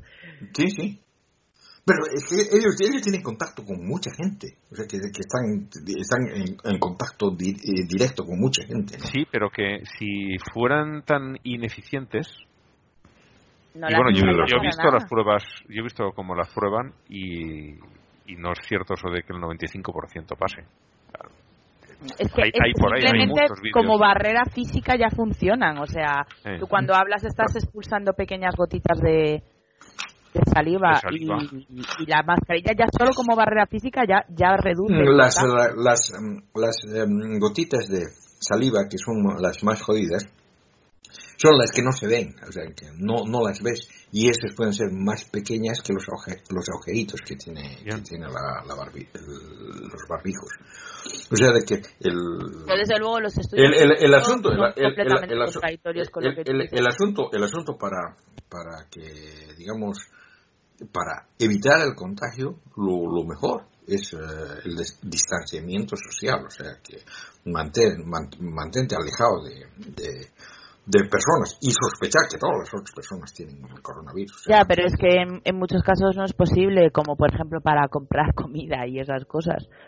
Sí, tienes que llegar y... A ver, la mascarilla no es una protección perfecta. Eh, hay gente que piensa que con eso ya es todo suficiente y no, te da también una sensación falsa de seguridad, que no, que la protección no es absoluta, pero cada barrera que pones colabora en, darte. Eh, mira, mira, o sea, la, la mayor parte, la mayor parte de los contagiados del, del coronavirus mm, no han sido contagiados así por por haber recibido directamente del, de la persona, a- o sea, de persona a persona, por el aire, sino la, la- la mayor parte ha sido por porque han tocado alguna cosa que estaba in- infectada y, luego se han llevado la boca a la, cara, o sea, las manos a la cara, o sea, así por tocar ascensores, tocar ah, eh, puertas, eh, ese tipo, ese, ese tipo de cosas, o sea, que es, es, es ahí donde, donde es la mayor parte de los contagios. Mm, Por lo general, así, hablando, hablando, si, si mantienes la distancia no, no pasa nada. No, sí, no solo se trata de, la- de hablar, se trata de bueno, la simple respiración. Si te entra tos por lo que sea, no tienes por qué, Claro. por qué ser una tos fuerte, pues simplemente que es- bebes algo y, y te atragantas un poco y es- esa tos puede estar proyectando partículas al resto de la gente. Y si tienes la enfermedad, aunque no tenga ningún No, síntoma, pero, pero por eso, o sea, o sea, de que eh, la distancia a, la que llegue el virus de, de- de lo que le expulsa es máximo dos metros, o sea que más, más lejos no llega, llega Dep- precisamente por su- si, tienes una tos un poquito fuerte, sí que llega bastante más lejos. Si hay corrientes de aire, eh, Claro. a favor de la corriente se va a extender más. Sí, sí, no, pero a, a lo- a- a que me refiero es de que, de que el, virus es bien pesado, eh, este virus es bien pesado, o sea, Sí, pero eh, bien, pesado compara- bien pesado comparado con otros virus. Mm. Pero al final eh, pesa menos que cualquier partícula de polvo de las que tú puedes ver un, un- día al trasluz en una ventana, que esto que se bailar las motitas de polvo, el virus es mucho más pequeño que eso. Y esas motitas de polvo se quedan flotando en el aire. El, el virus es más ligero que esas motas. Más pequeño y más ligero. Entonces, dicen, no, cae enseguida. No, no, cae enseguida. No, no, de- enseguida no, pero, pero cae. Sí, y, cae. y- antes- es, y y más, es- posible de que de que lo cojas al, al virus de, de algún material donde haya caído, o sea, de, Sí, de, de, de- es- es- es- de- sí. de un tirador de una puerta. eso, exactamente. Ya, ya, Ese- pero- ese- ese- ese- ese- ese es- Esa es la, la mayor la mayor cantidad de gente que se contagia por eso, o sea, yo- que no es, tan- ¿qué no es tanto por el, por el aire. Y, y bueno, o sea, de que eh, no, yo- pienso pienso pienso yo de que Después de- del desastre que está habiendo en, en Suecia, ya ¿cuál, cuál desastre? pues está prácticamente en los mismos niveles que en España los contagios. Siendo un Mm. país donde eh, el Mm, contacto no. físico entre las personas, sí. Y la población está mucho más dispersa, además. No, ah, no hay, hay, hay, hay, una, hay una cosa, o sea, de que el, el, eh, 85% de las personas que han muerto tenían, tenían más de 85 años de edad. Pero eso en todas partes. Eh, En no. todas partes. No, no, no, España tiene eh, una población súper envejecida. Claro, Suecia, Suecia tiene, tiene una población súper envejecida, o sea que... pues como España, que- realmente y- toda y- Europa. Y, y- ya, y bueno, eh, o sea que la mayor parte de los que han muerto tienen, tienen ese, esa, esa cuestión de edad. Si comparamos la cantidad que han muerto eh, este año con la cantidad que han muerto esas personas mayores de 85 años con, la- con lo que han muerto el año pasado, la, la diferencia es menos de mil. Es menos de mil, o sea, de que no es no es tanta no es tanto el no es Estamos tanto el- hablando de un país de 10 millones de habitantes. sí sí Que hay casi tanta gente en la Comunidad de Madrid. Claro, es que estamos hablando de mil en una, una población muy pequeña. Mil de diferencia en una población muy pequeña, 10 millones nada más. Sí, Es no, que pero- en ese aspecto España estaba, estaba mejor porque creo que la diferencia eran como unos, unos 3.000 y pico y aquí somos casi 50 millones. ¿Vale? Entonces, la situación es peor en Suecia. Es que hay que ponerlo en perspectiva. En, eh, teniendo en cuenta que aquí estamos bastante más apretados, la densidad de población es mucho más alta y como gente latina somos de tocarnos unos a otros cuando hablamos, utilizamos mucho las manos, eh, hablamos a unas distancias mucho más cortas porque nuestro espacio personal es bastante pequeño. En España eh, estamos en 607 muertos por millón de habitantes. En Suecia en 547, solo hay 60 de diferencia en un país con unas costumbres que es muchísimo Eh, más propicio para un los ratito, un ratito. ¿Cómo, cómo dijiste tu cifra?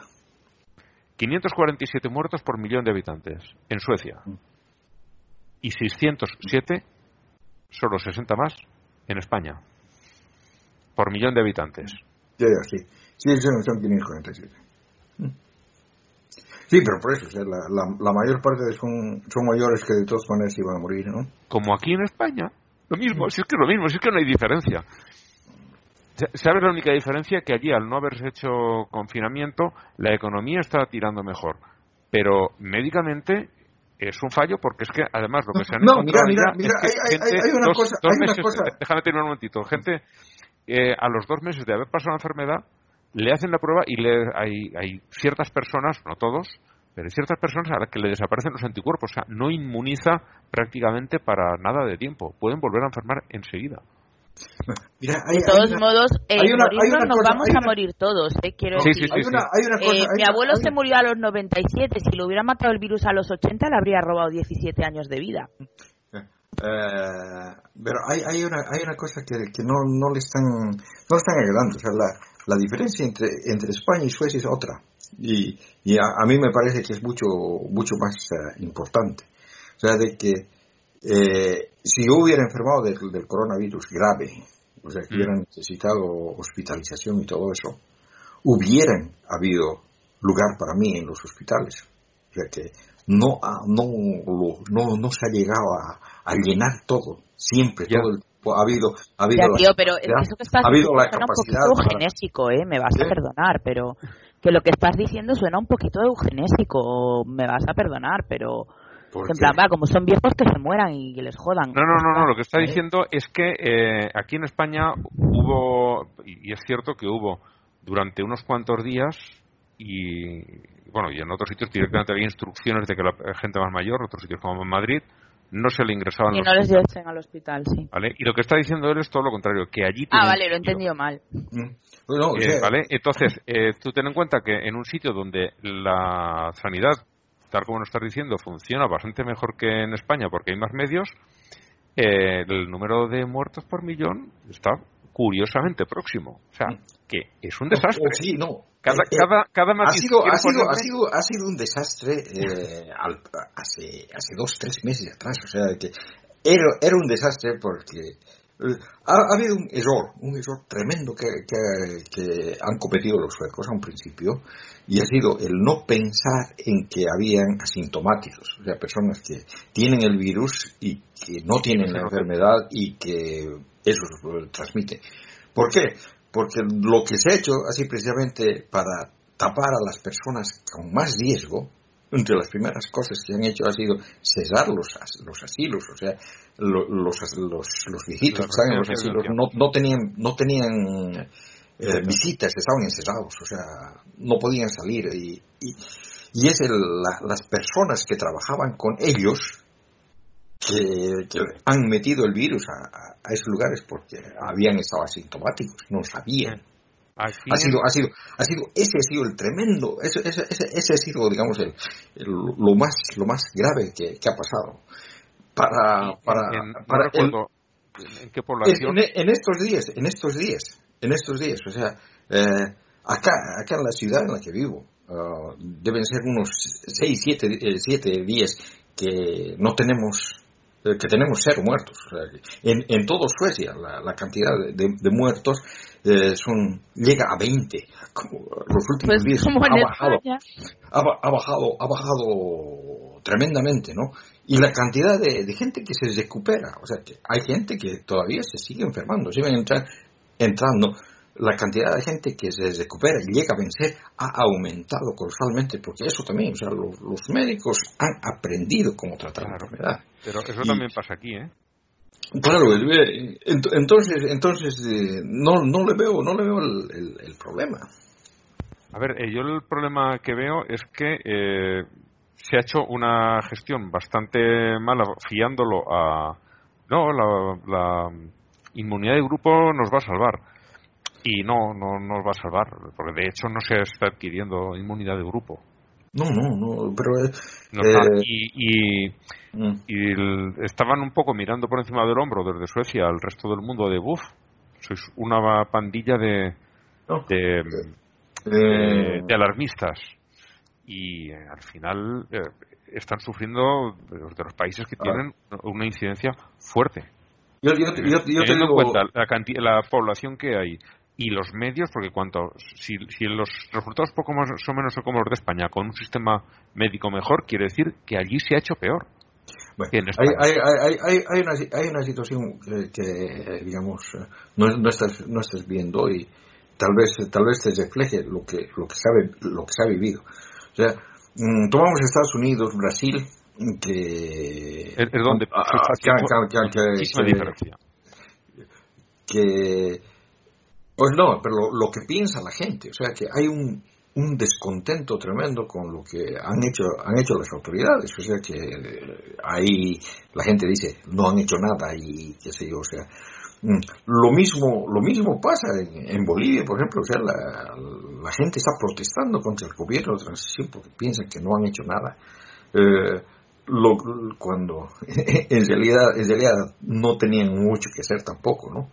Pero si, vamos, o sea, a, a México o Argentina, vamos a ver también la gente está ahí de que no han hecho nada bien, o sea, que todos están en contra de lo que los gobiernos han hecho. En España posiblemente es lo mismo. Sí, lo mismo, lo que- No hay diferencia en eso. ¿no? Aquí en Suecia sales a preguntar, la gente está, el gobierno lo ha hecho bien, sí lo ha hecho bien. Lo que han hecho ha sido vender muy bien lo mal que lo han hecho. No, no, o sea, de que eh, a mí a mí me parece me parece que digamos los todo- todos los informes que han ido dando han sido bien bien claros, bien bien eh, y, y- y la gente sabía lo que se estaba exponiendo.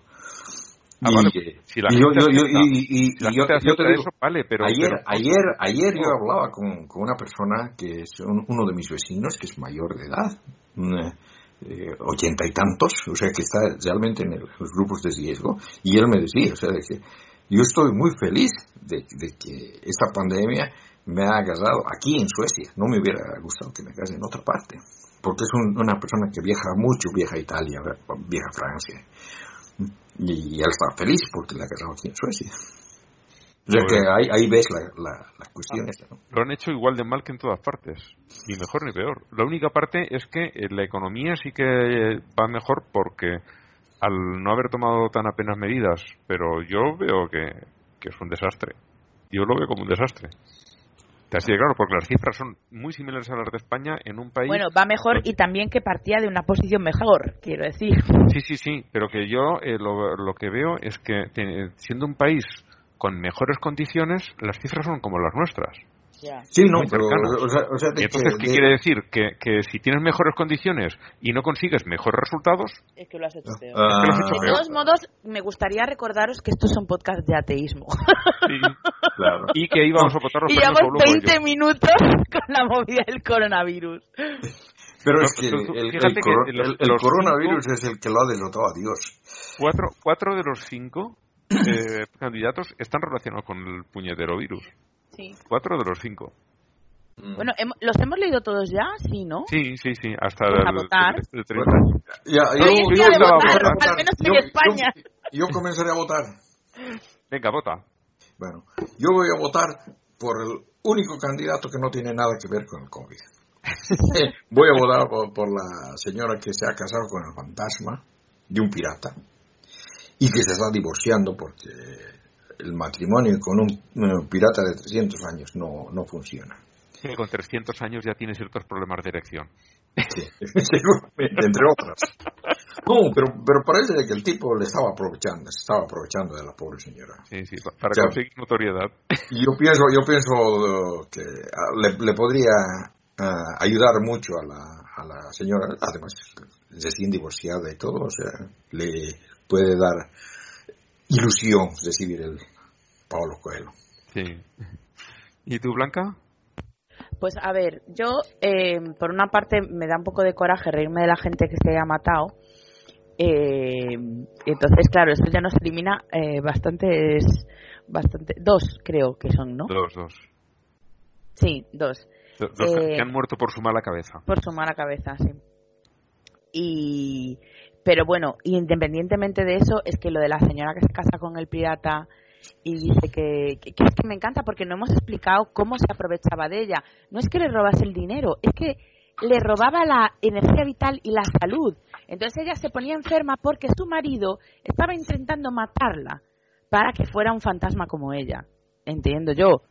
No sé si pretendía revivir quitándole el mollo o algo, pero todo me parece como muy risible y muy absurdo y creo que es la que más merece el Coello porque es lo más tonto de todo. Pues vamos a tener unanimidad porque yo también iba a votar por ella desde el primer momento. Ay, qué bueno. Es genial, Ay. es genial, la historia es genial. Aunque Sí, sea sí. vieja, porque es, el matrimonio creo que es de 2017 o así, y el divorcio es del año pasado, 2019. Recuerdo haber hablado del matrimonio, pero del divorcio nos enteramos ahora por Manolo. Hay, hay una, hay una, nunca es tarde si la dicha es buena. Nunca, nunca. hay, hay una, hay una situación sobre, sobre esta cuestión que estamos hablando del, del, del virus que es noticia en Bolivia y es que mm, la presidenta de, de Bolivia, Yanine Áñez, um, ha dado positivo. Sí. Se, se encuentra en cuarentena, trabajando desde su casa, es asintomática. Eh, eso, eso ha causado un gran revuelo porque el asunto es de que, ¿qué pasa si, si por algún motivo eh, ella tuviera que dejar la presidencia? Entonces, eh, Tendría que volver Evo, ¿no? No, tendría, tendría, que, tendría que ser, tendría que ser la, la presidenta, ya que no hay vicepresidente, tendría que ser la, la presidenta del Senado, que es Eva Copa, que es del partido de Evo Morales. El único problema es de que simultáneamente Eva Copa también ha dado positivo al, al COVID-19 y ella sí está con síntomas, está con, con, con síntomas graves. Podemos pillar Oye, pues que no se peleen, que ya voy yo. Bueno, o, o sea que, que, que, digamos, la, la línea de sucesión continúa y seguramente que, que hay alguien que, que sería... A ver si te va a llegar a ti. No, pero de, de, todo- de todas maneras la, la presidenta no está con síntomas, o sea que no, no va a pasar eso, ¿no? Pero hay otra, otra cosa más. Uno de los, eh, de los departamentos de- del país, Cochabamba, que es una- un departamento autónomo también, eh, donde tiene una gobernadora que también es del, del movimiento al socialismo, del partido de Evo Morales, dice la, la gobernadora ah, públicamente en una, en una reunión que, que tiene con un grupo de, de su- sublevados en esta, en esta época, les dice de que ella no cree en el coronavirus, que a ella le gustaría ver algún enfermo de coronavirus. ¿no? Y lo que, lo Pues que hace, lo lo, que lo que lo que hace del- de, de esto un, un, un verdadero relato es de que en su ciudad están muriendo gente en las calles. ¿Se acuerdan de, de Guayaquil? Eso está Sí. pasando en, en Cochabamba. Lo mismo, ¿no? Está pasando eso en Cochabamba y la señora dice eso, la gobernadora de ese lugar. ¿No? Y Que la gente se le- muere de su propia muerte, no, no que ahora, ahora el- el- cae de su propio peso. Claro, muere- sí, No, ahí, ahora, el, el asunto es de que, obviamente, obviamente, o sea, lo- sobre todo los médicos han comenzado a, a pedir que se denuncie. ¿Cómo, ¿Cómo va a decir eso? Se supone que ella es la que tiene que dirigir la lucha contra el coronavirus y cómo va a dirigir si no cree que denuncie, ¿no? Le, le comenzaron a pedir. ¿Y sabes qué hizo? Dijo que se está, ¿cómo se dice? Se está autoaislando porque ha tenido contactos con personas que tienen el COVID y, y se ha hecho hacer la prueba y se está autoaislando. primero no cree y después se aísla. O sea, que, como les digo, o sea, mm, Bolivia sí que es el país de las maravillas en este momento. Sí, porque bueno, ya veremos otra noticia que hay más abajo. Mm. Bueno, vamos al, a la parte de otras noticias. En los católicos tenemos que por primera vez desde el Vaticano se condena a un sacerdote del Opus por abusos sexuales a menores. Eh, la condena es bueno que no puede ejercer eh, de sacerdote, que durante X años, no recuerdo cuántos eran, y también que durante un periodo todavía más largo no puede estar en contacto con niños. Luego ya sí, otra vez. Y luego ya, por lo que sea. Porque ya, ya se encuentra mejor, ¿no? En fin. El día que los pasen a la justicia ordinaria, a la laica, ya, ya hablaremos. De momento a mí están, me parecen mierdas. El, el, el, problema de esto es de que realmente se, se, debería ser de que estos, este tipo de abusos menores no prescriba nunca. Sí, esto lo hemos hablado muchas veces, no debería prescribir. Pero bueno. Luego una noticia nos trajo Saigón Hernández, eh, que es, digamos, positiva. Hay un cura en Brasil que dice a sus feligreses que pidan perdón por haber votado a Bolsonaro, porque es un, un ladrón y, un, bandido, concretamente dice que es y un, fascistilla, aunque eso no lo haya dicho él. No, no lo va a decir alguien de la iglesia, por favor. y, es no sé, eh, seguramente lo apoyaron, aunque este se apoyaba más, según tengo entendido, en las iglesias evangélicas, el Bolsonaro. Pero seguramente. En Brasil son las que están en alza realmente. Yo creo que los católicos también, los curas también lo, lo lanzaban porque al fin y al cabo, ser una persona muy de derechas, es de su cuerda y de alguna manera también los iba a favorecer. No, el, problema, el problema es de que realmente en, Latinoamérica los, los, curas tienden a ser un poco más de, de, izquierdas que en Brasil, que, que en Bolivia, diré. O sea, ten en cuenta, o sea, la, la, teoría de la liberación y todo eso es ha nacido en el Brasil. Mm, ha nacido en el Brasil. Sí, sí y sí, son, es verdad. Y, no sé, en, otros países, en Centroamérica también, El Salvador, estuvo el hombre este que. Eh, ¿Cómo era? Sí, sí. Romero, Oscar Romero, que lo mataron las guerrillas estas de, extrema derecha. Sí, por ahí sí que hay gente que en este aspecto ha resultado ser bastante más. En principio va más con la letra de lo que dice el Evangelio, ¿no? de mm. apoyar al pobre.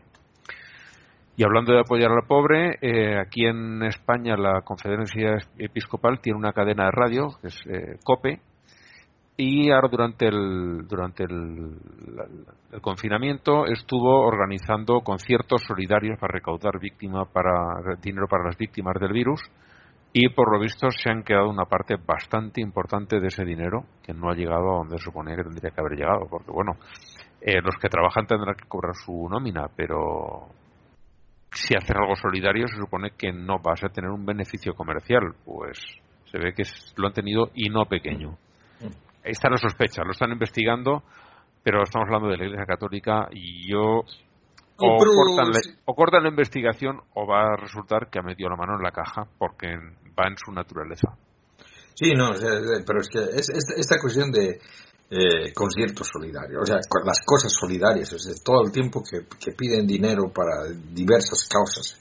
En, eh, ¿cómo se llama? En, América Latina había esta cuestión, creo que era organizado, eh, que, era difundido por un canal norteamericano, el Teletón, en, mm. el que todo, todas las navidades andaban recolectando dinero, la mayor parte de ese dinero desaparece. O sea, esta cuestión de la solidaridad es un buen negocio. Y claro, o sea, los, eh, la iglesia que ahora, que, ahora está entrando en quiebra y todo eso necesita plata.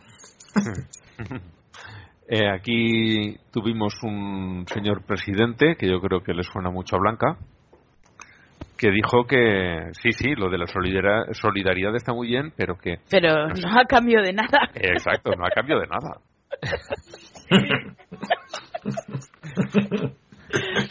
Ay, Mariano, Mariano. Pues chicos, yo lamentando mucho voy a tener que irme porque son las 12 de la noche y mi hija de 6 años está despierta. Mm. Así que os voy a tener que abandonar. son las 11. Sí.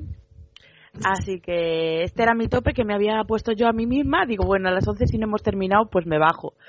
Porque... Bueno, ya, ya, no nos queda mucho, pero bueno, si te bajas, te bajas. Sí, es que a ver, mm, que, que, que son las 11. Sí, sí, sí. Ya llevamos las dos horitas aquí, bueno, casi Así casi. que bueno, eh, Pues nada, mm, despídete hasta septiembre, porque Claro, y me despido ya hasta septiembre. Eh, respetad las distancias de seguridad, por favor. No, no hagáis el idiota, porque está ayer aquí en España, por ejemplo, hemos visto a gente celebrando el ascenso de su equipo en Cádiz, en una masificación de personas. Eh, los guiris comportándose como se comportan los guiris siempre, o sea, como salvajes. Y, y en fin, pues eso, no seáis idiotas. Que hemos pasado unos meses muy malos confinados todos para que luego vengan los rebrotes. la verdad es que con, con no ser idiotas ya se gana mucho. Se gana mucho, sí, en general. Sí, porque yo, vale, pues a mí me da igual que estemos desconfinados. Yo no me voy a ir a meter ahí a, no sé, a una Sí. muchedumbre si puedo evitarlo. Blanca, eh, recomendad también que no tomen lejía, por favor. Sí, bueno, creo que nuestra, que nuestros oyentes no toman lejía, así que no toméis lejía. Y nada más, os dejo con amor y con buenos deseos para todos. Venga, Chao, chao. pues bueno, estaremos en contacto, pero Claro. como no será por aquí, hasta, hasta que nos vamos a encontrar dentro de unos mesecitos. Chao. Chao. Chao, chao. Bueno, pues sigamos con las noticias. Mm. Eh, Europa Laica, que es una asociación mm, que está, bueno, eh, tiene su sección española, pero está por toda España intentando conseguir unas separaciones de Iglesia-Estado eh, Mm. consistente, ¿no? Como la que, como la que dicen los papeles. Pues eh, ha empezado una campaña y yo les deseo mucha suerte, pero no confío nada que lo consigan, eh, pidiendo que el secreto de confesión no ampare los abusos a menores. O sea, que los, si un cura se le confiesa a alguien diciendo que está abusando de niños, tenga que ir a la, o, o por lo menos tenga la opción de ir a, las- a la justicia a denunciarlo. Dudo que lleguen a hacerlo y bueno, en todo caso, en el momento en que lo hicieran, ya todo el mundo dejaría de, de No, confesarse. el, no, el- no, y, el, y el asunto es de que, de que por más de que, de que haya la ley esa, los curas que, que acepten eso es bien difícil. Sí. Mm, o sea que la veo verde. Sí, yo también. Yo no, no creo que consigan nada. Me parece una muy buena iniciativa y estoy absolutamente a favor, Mm. pero Sí, la confianza, pues eso. Luego tenemos a este señor, pues cura en Estados Unidos, cura católico, que dice eh, que Jesús es lesbiana, homosexual, bisexual y transgénero. Y claro, de- no les ha gustado a todos sus feligreses. Ahí ha habido algunos que por lo que sea se han molestado. Esta nos la ha traído también Saigón Hernández al grupo. Mm, Eh, Pero hay, hay, hay- Bueno. Sí, di- Es una manera que tiene el hombre de decir que la Iglesia tiene que amparar a todo el mundo, Mm. pero la elección de palabras, pues igual no ha sido la más adecuada.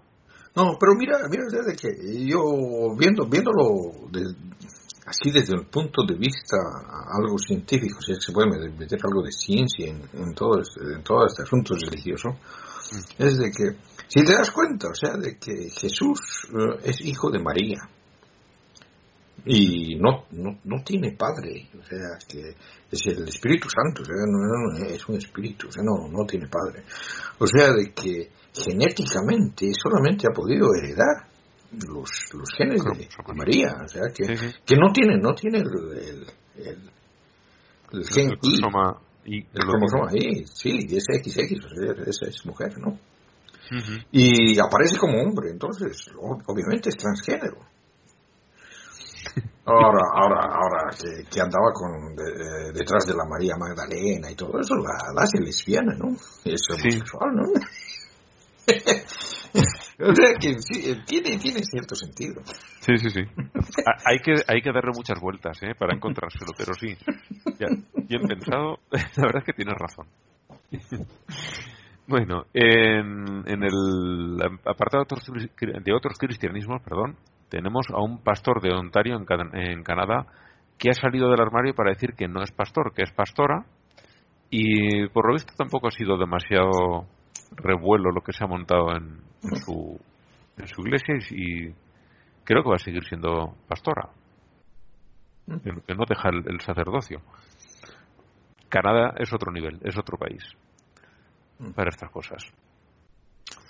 En, en otras religiones tenemos eh, que Israel cierra un canal de televisión porque eh, uno cristiano porque tenía como objetivo convertir a los eh, a los judíos que también si eres el que lleva ese canal de televisión es de torpes sabiendo lo en serio que se toman estas cosas declararlo abiertamente porque por lo visto lo tenía como objetivo oculto, no lo decía abiertamente, pero cuando le preguntaron dijo, sí, sí, es verdad, los quiero convertir. Mm, ¿Te van a cerrar? O sea, hay que ser muy tonto. Hay que ser muy tonto, te quitan el negocio. Y ahí lo tenemos. Y en, ya, ya ya estamos rápidamente en el final, se podría quedar un pelín más blanca. Eh, tenemos que eso, en, en el apartado de pseudociencias, las dos noticias vienen sobre, sobre la iglesia de la herejía. Una es que el FBI se ha metido en el en la sede de esta gente y les ha cerrado la iglesia por digamos atentado contra la contra la salud pública. Porque son pues eso como has dicho tú antes una panda de charlatanes y de estafadores.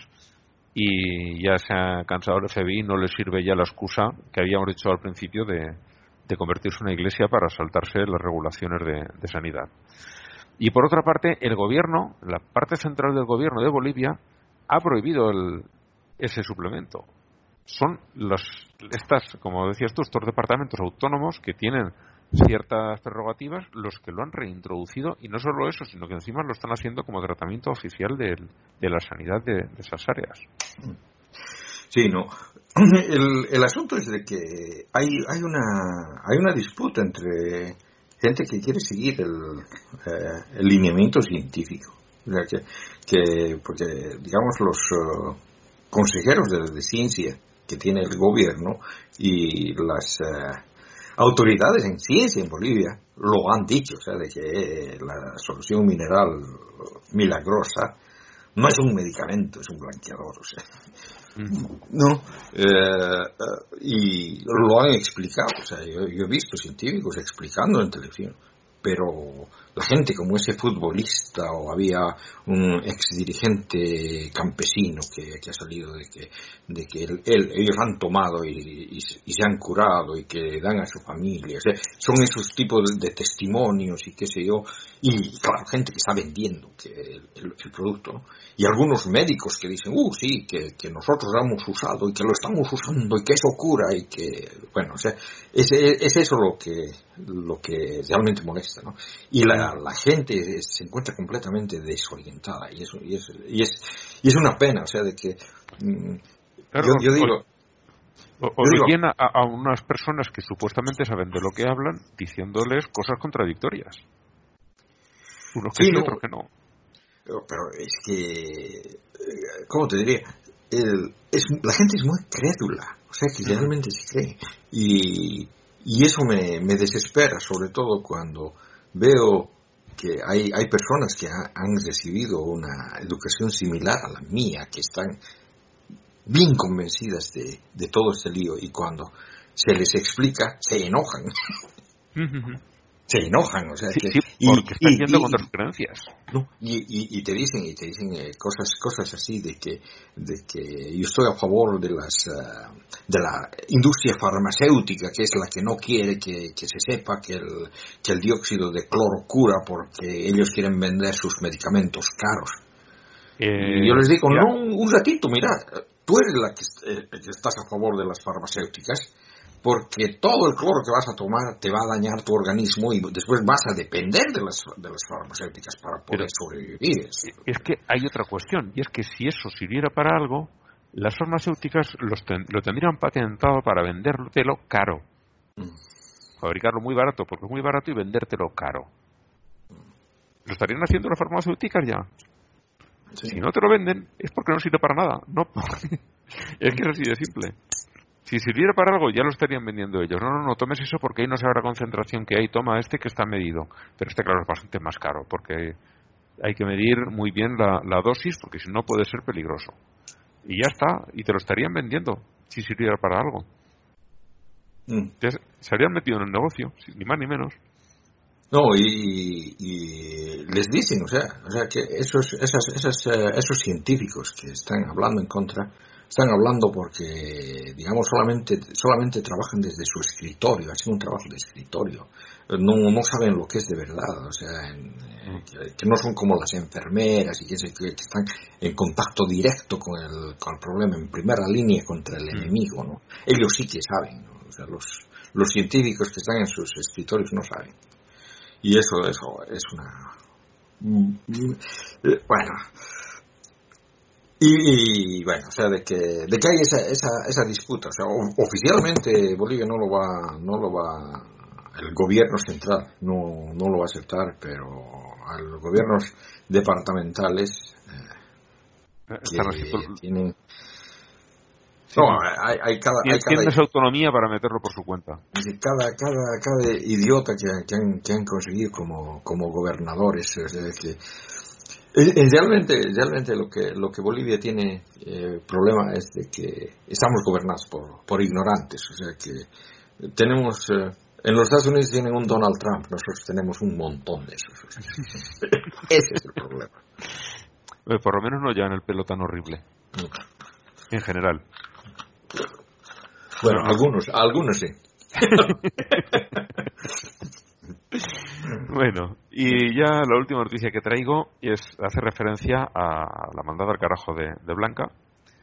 eh, de estos que han montado. Bueno, la verdad es que no hemos, no hemos explicado de qué iba la cosa. El- estaba previsto un funeral de Estado que iba a ser totalmente laico, eh, civil, del presidente y de algunas personas, pues diciendo allí unas palabras en honor de, de toda esta gente que ha muerto, de los médicos que han estado peleando y demás. Y diez días antes de eso llega la conferencia episcopal y monta una misa para hacer lo mismo. Han ido los reyes a, esa misa y algunos líderes políticos, el presidente ha dicho que no, pero el presidente también ha declarado al principio de, de estar gobernando, ya declaró que era ateo, no pintaba nada en una misa. Y claro, la oposición se ha tirado al cuello, que vaya falta de respeto, que no ha querido ir a la misa. Mm, Si eres ateo, pues a lo mejor no ir a una misa es una muestra de respeto, de no meterte en una, una- en una ceremonia que no va contigo.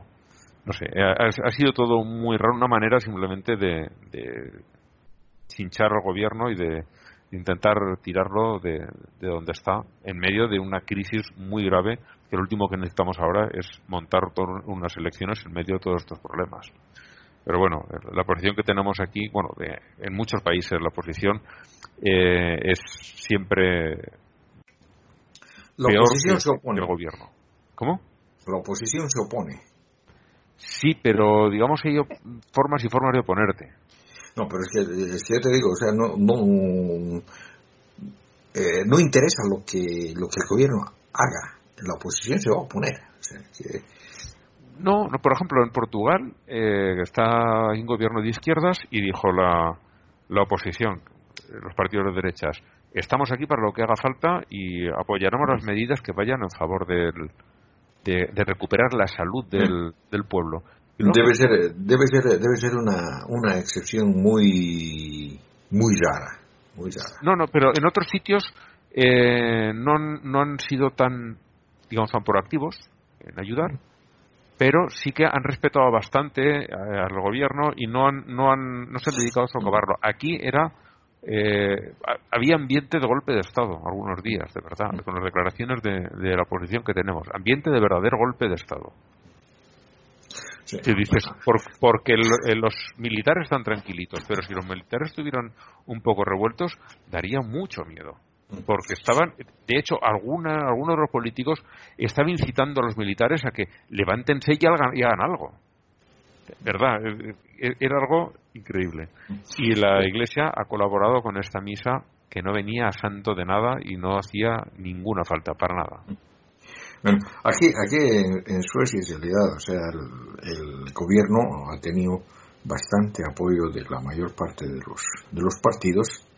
Eh, alguna crítica ah, de, los, de los más de derecha, pero el, el, el- el partido que le- ha comenzado a hacerle bronca desde el principio y que hubiera tomado eh, medidas tipo las que ha tomado España, o sea, o Italia, o sea, que hace así unas cuarentenas rígidas y todo eso, es el partido neonazi. Eh, eh, eh, esos, esos son los únicos que han estado todo el tiempo descontentos y siguen descontentos. O sea que, Ujú. Pues aquí ha habido también el partido más parecido a eso, el- más, más de extrema derecha. eh, creo que ha votado en contra de todas las medidas menos una, que se, que se ha abstenido. Y montando bronca, incitando a la Guardia Civil, incitando al- a los militares a que tomen cartas en el asunto y saquen del gobierno a, a los que están. O sea, incitando al golpe de Estado. Ahora, ahora mira, en, en Bolivia el, el asunto político es mucho más, eh, más gracioso porque tenemos en el gobierno a, a un partido de derechas que eh, en realidad es minor- minoritario, que ha sido minoritario en las últimas elecciones, ¿no? Y que es minoritario, o sea, que no tiene mucho apoyo, ¿no? Pero tenemos un parlamento que está dominado por el movimiento al socialismo, por el partido de Evo Morales, que todo el tiempo que tiene un solo objetivo, el volver al, al, al poder a como dé lugar y eh, eh, a cualquier costo. ¿no? Y, y digamos, Eso, ese tipo de, de actitudes es las que terminan por darte miedo. Es decir, aquí se puede liar gorda como pillen a alguien que se le vaya un poco la cabeza a donde no debe. Sí. Sí, sí, no, o sea, de que, de que cualquier, cualquier rato, cualquier rato puede pasar cosas, o sea, de que, y yo te digo, en, en, en Bolivia, las, eh, esta gente que no cree en, los, en, en el virus y, y salen manifestaciones y hacen bloqueos, han bloqueado durante días eh, eh, l- los botaderos de basura, o sea que en Cochabamba, donde la gente se está muriendo en la calle, está llena de basura porque los, el transporte de basura no puede entrar al botadero porque está bloqueado. O sea, te- o sea que ese tipo de cosas, ¿no? Y cuando, cuando van, va la policía a tratarlos de cerca, les reciben a, a pedrada, o sea, con piedra. Y los policías no se defienden. O sea que los policías no son como los policías eh, estadounidenses, ni siquiera como los suecos, que aquí a un, a un policía le vas a estar jodiendo, te, te, te agarra a hostias, como te dirían, ¿no? Eh, allá no, o sea que allá, allá son bastante, bastante respetuosos y todo y aprovechan eso. Es más, o sea que los, los han agarrado presos, tenían rehenes a policías. O sea que son violentos, violentos con ganas, ¿no? Y, y digamos, eh, el mismo gobierno no tiene la fuerza necesaria como para, para ordenar, decirle a los policías, defiéndanse. no tiene esa fuerza. Y, y los policías así por, por sí mismos no lo van a hacer. Es, es o sea que, que es, es tremenda la situación en Bolivia, es tremenda. Es, es un, es un, realmente, realmente se necesitan las elecciones. Se necesitan las elecciones, pero, pero las elecciones pueden ser un desastre también, ¿no? Con esta cuestión de la pandemia y teniendo en cuenta que los que niegan, eh, que niegan la existencia del coronavirus son los que van a ir a votar y son del más. es tremendo. Sí, la verdad es que es, es com- muy complicado, muy complicado. Madre Sí. ¿no? Es- Y- y- y dice bueno- mi padre nu- nunca se encuentra la punta de, de lo malo ni de lo bueno. Y es verdad. Sie- siempre hay alguien que tiene una situación que dices, eh, mira, que me quede como estoy, que prefiero no acercarme a eso otro. Eh, sí, ¿no? Es jodido, es muy jodido.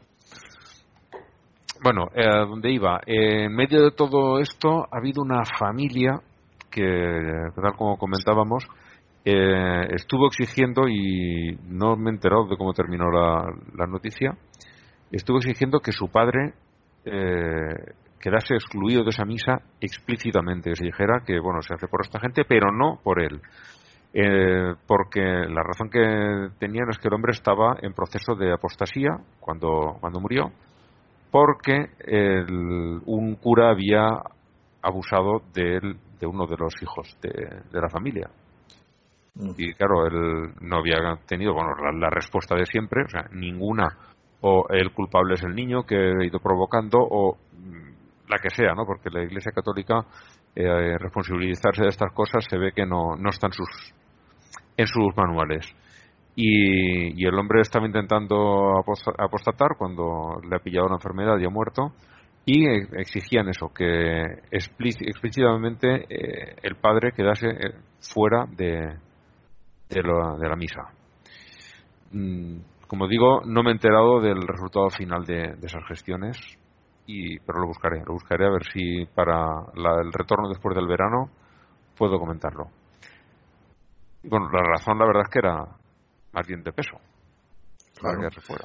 No, pero o sea, si sencillamente si no eres si no eres de esa de esa religión no tienen por qué meterte en su en su baile. Yo fui Eh, aquí, mm, como hemos dicho antes, cuando se, los creen- se estados creen, del se creen once- dueños.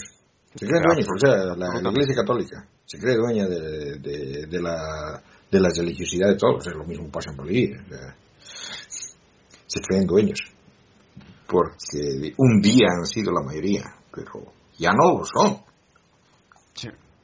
Ahora, es más, en, en América Latina, en muchos países están en minoría porque los, los iglesias evangélicas, como decimos aquí, le han comido la tostada. Sí, ¿no? Y, y yo te digo, no, no, la verdad, los, ah, los protestantes son peor que los católicos. Son peor, o sea, en lugar de en mejorar vamos, vamos yendo atrás. En términos generales, sí, sí, sí. Yo lo que veo por ahí en, bueno, pues en, en Brasil, en Estados Unidos, en, en Colombia también estaban tomando mucha fuerza. Pero teníamos aquel concejal de la familia que salió varias veces en, en las bandas al carajo, Fidel Ramos creo que se llamaba. ¿Te suena? Sí, sí, sí. Fidel seguro. Sí. El apellido me Sí. suena Ramos, no estoy muy seguro ya. Pues ese era de las personas más malas que he visto en, en mi vida. Uy, sí, hay tremendos. o sea, hay el, el otro, el otro que, que a mí me hace alucinar es el, el pastorcito chileno, el pastor Soto. Soto, Soto, guau, otro que tal. Vaya colección. Sí, sí. Hay- y, hay- y desde luego el, el dominicano del, de ¿cómo se llamaba la, la cosa esa? Em, del, antes de la ballena, bueno, antes del fin. Ah, sí, sí, sí, sí, sí. Ese también es otro. O sea, son, son, son, son, es un grupito, un grupito. Todititos esos han aprendido en los Estados Unidos. Y aquí en España hay un, un hombre, la verdad que este es un pobre hombre, ¿eh? es eh, uno que el- les secuestraron a una niña de nueve años, la violaron y la mataron. Se ha metido en política porque, claro, ¿con- ¿cuánto tiempo se va a consentir que los abusadores, que los violadores salgan a la calle al momento? Eh, con eso la, la extrema derecha enseguida te arma un discurso. Y, y este hombre, pues, eh, estaba por cumplimiento íntegro de las condenas que se cumplen. Otra cosa es que no los cumplas completamente ese tiempo dentro de, la, de una prisión, pero sí que no tienes libertad en el tiempo en el que se dice. No tienes una libertad completa, tienes que estar vigilado, eh, hay muchas cosas que tienes límites que no puedes hacer, no es como vivir una persona que no tiene ninguna condena. Bueno, una serie de, de historias que quieren eh, poner para, para que el sistema penal no sea de rehabilitación, sino de venganza, de justicia. De justicia. Sea to- totalmente coercitivo y no, y no de rehabilitación y intentar recuperar a esa persona para la sociedad. Ellos dicen que no, que de eso nada. Lo que hay que hacer es castigar y conseguir que la familia se sienta vengada y, eh,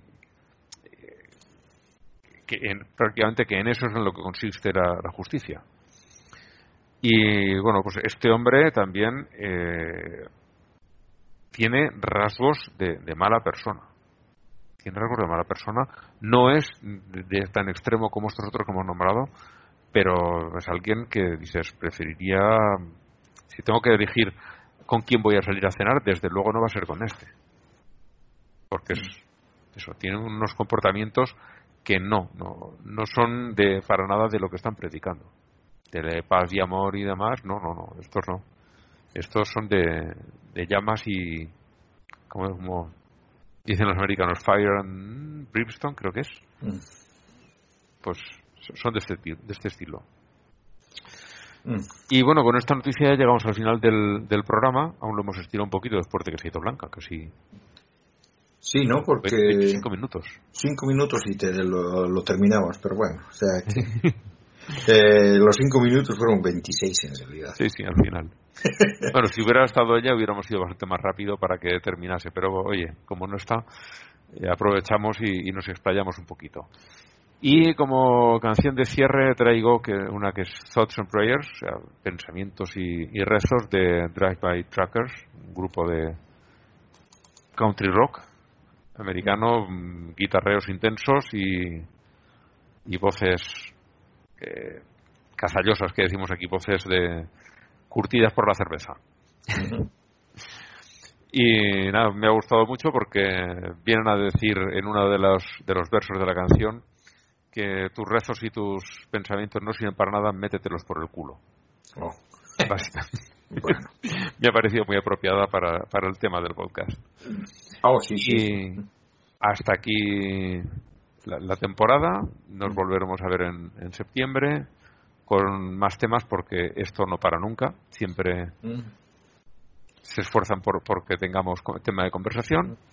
Bueno, nos, entonces lo dicho, nos veremos para septiembre y hasta el próximo programa. Ok, chao, chao.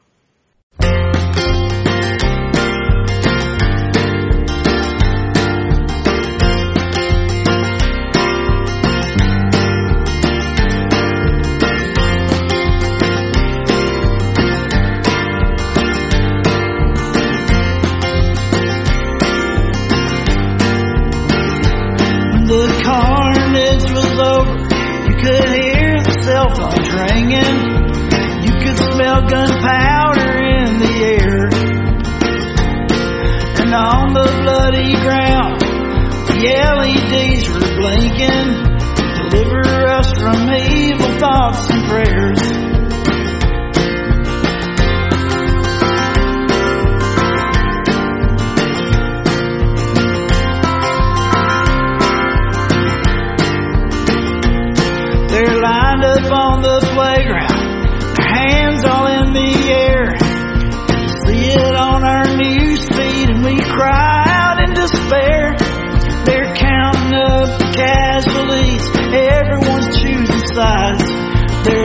Someone to blame, never anywhere to hide. Thoughts and prayers, thoughts and prayers.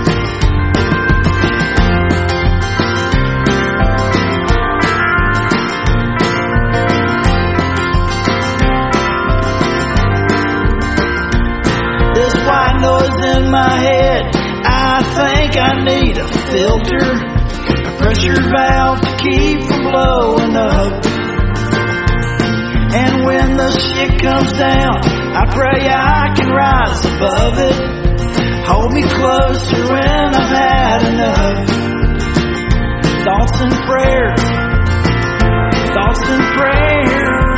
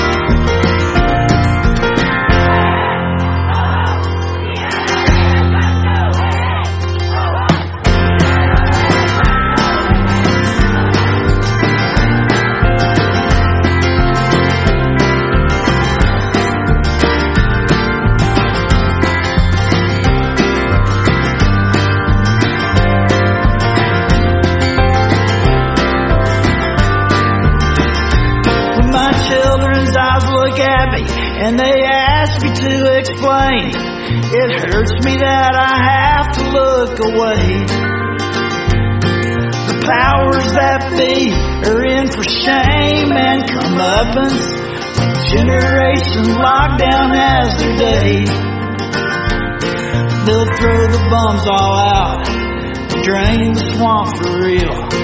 Perk walking down the Capitol steps, show them how it feels.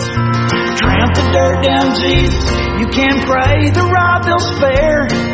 Stick it up your ass with your useless thoughts and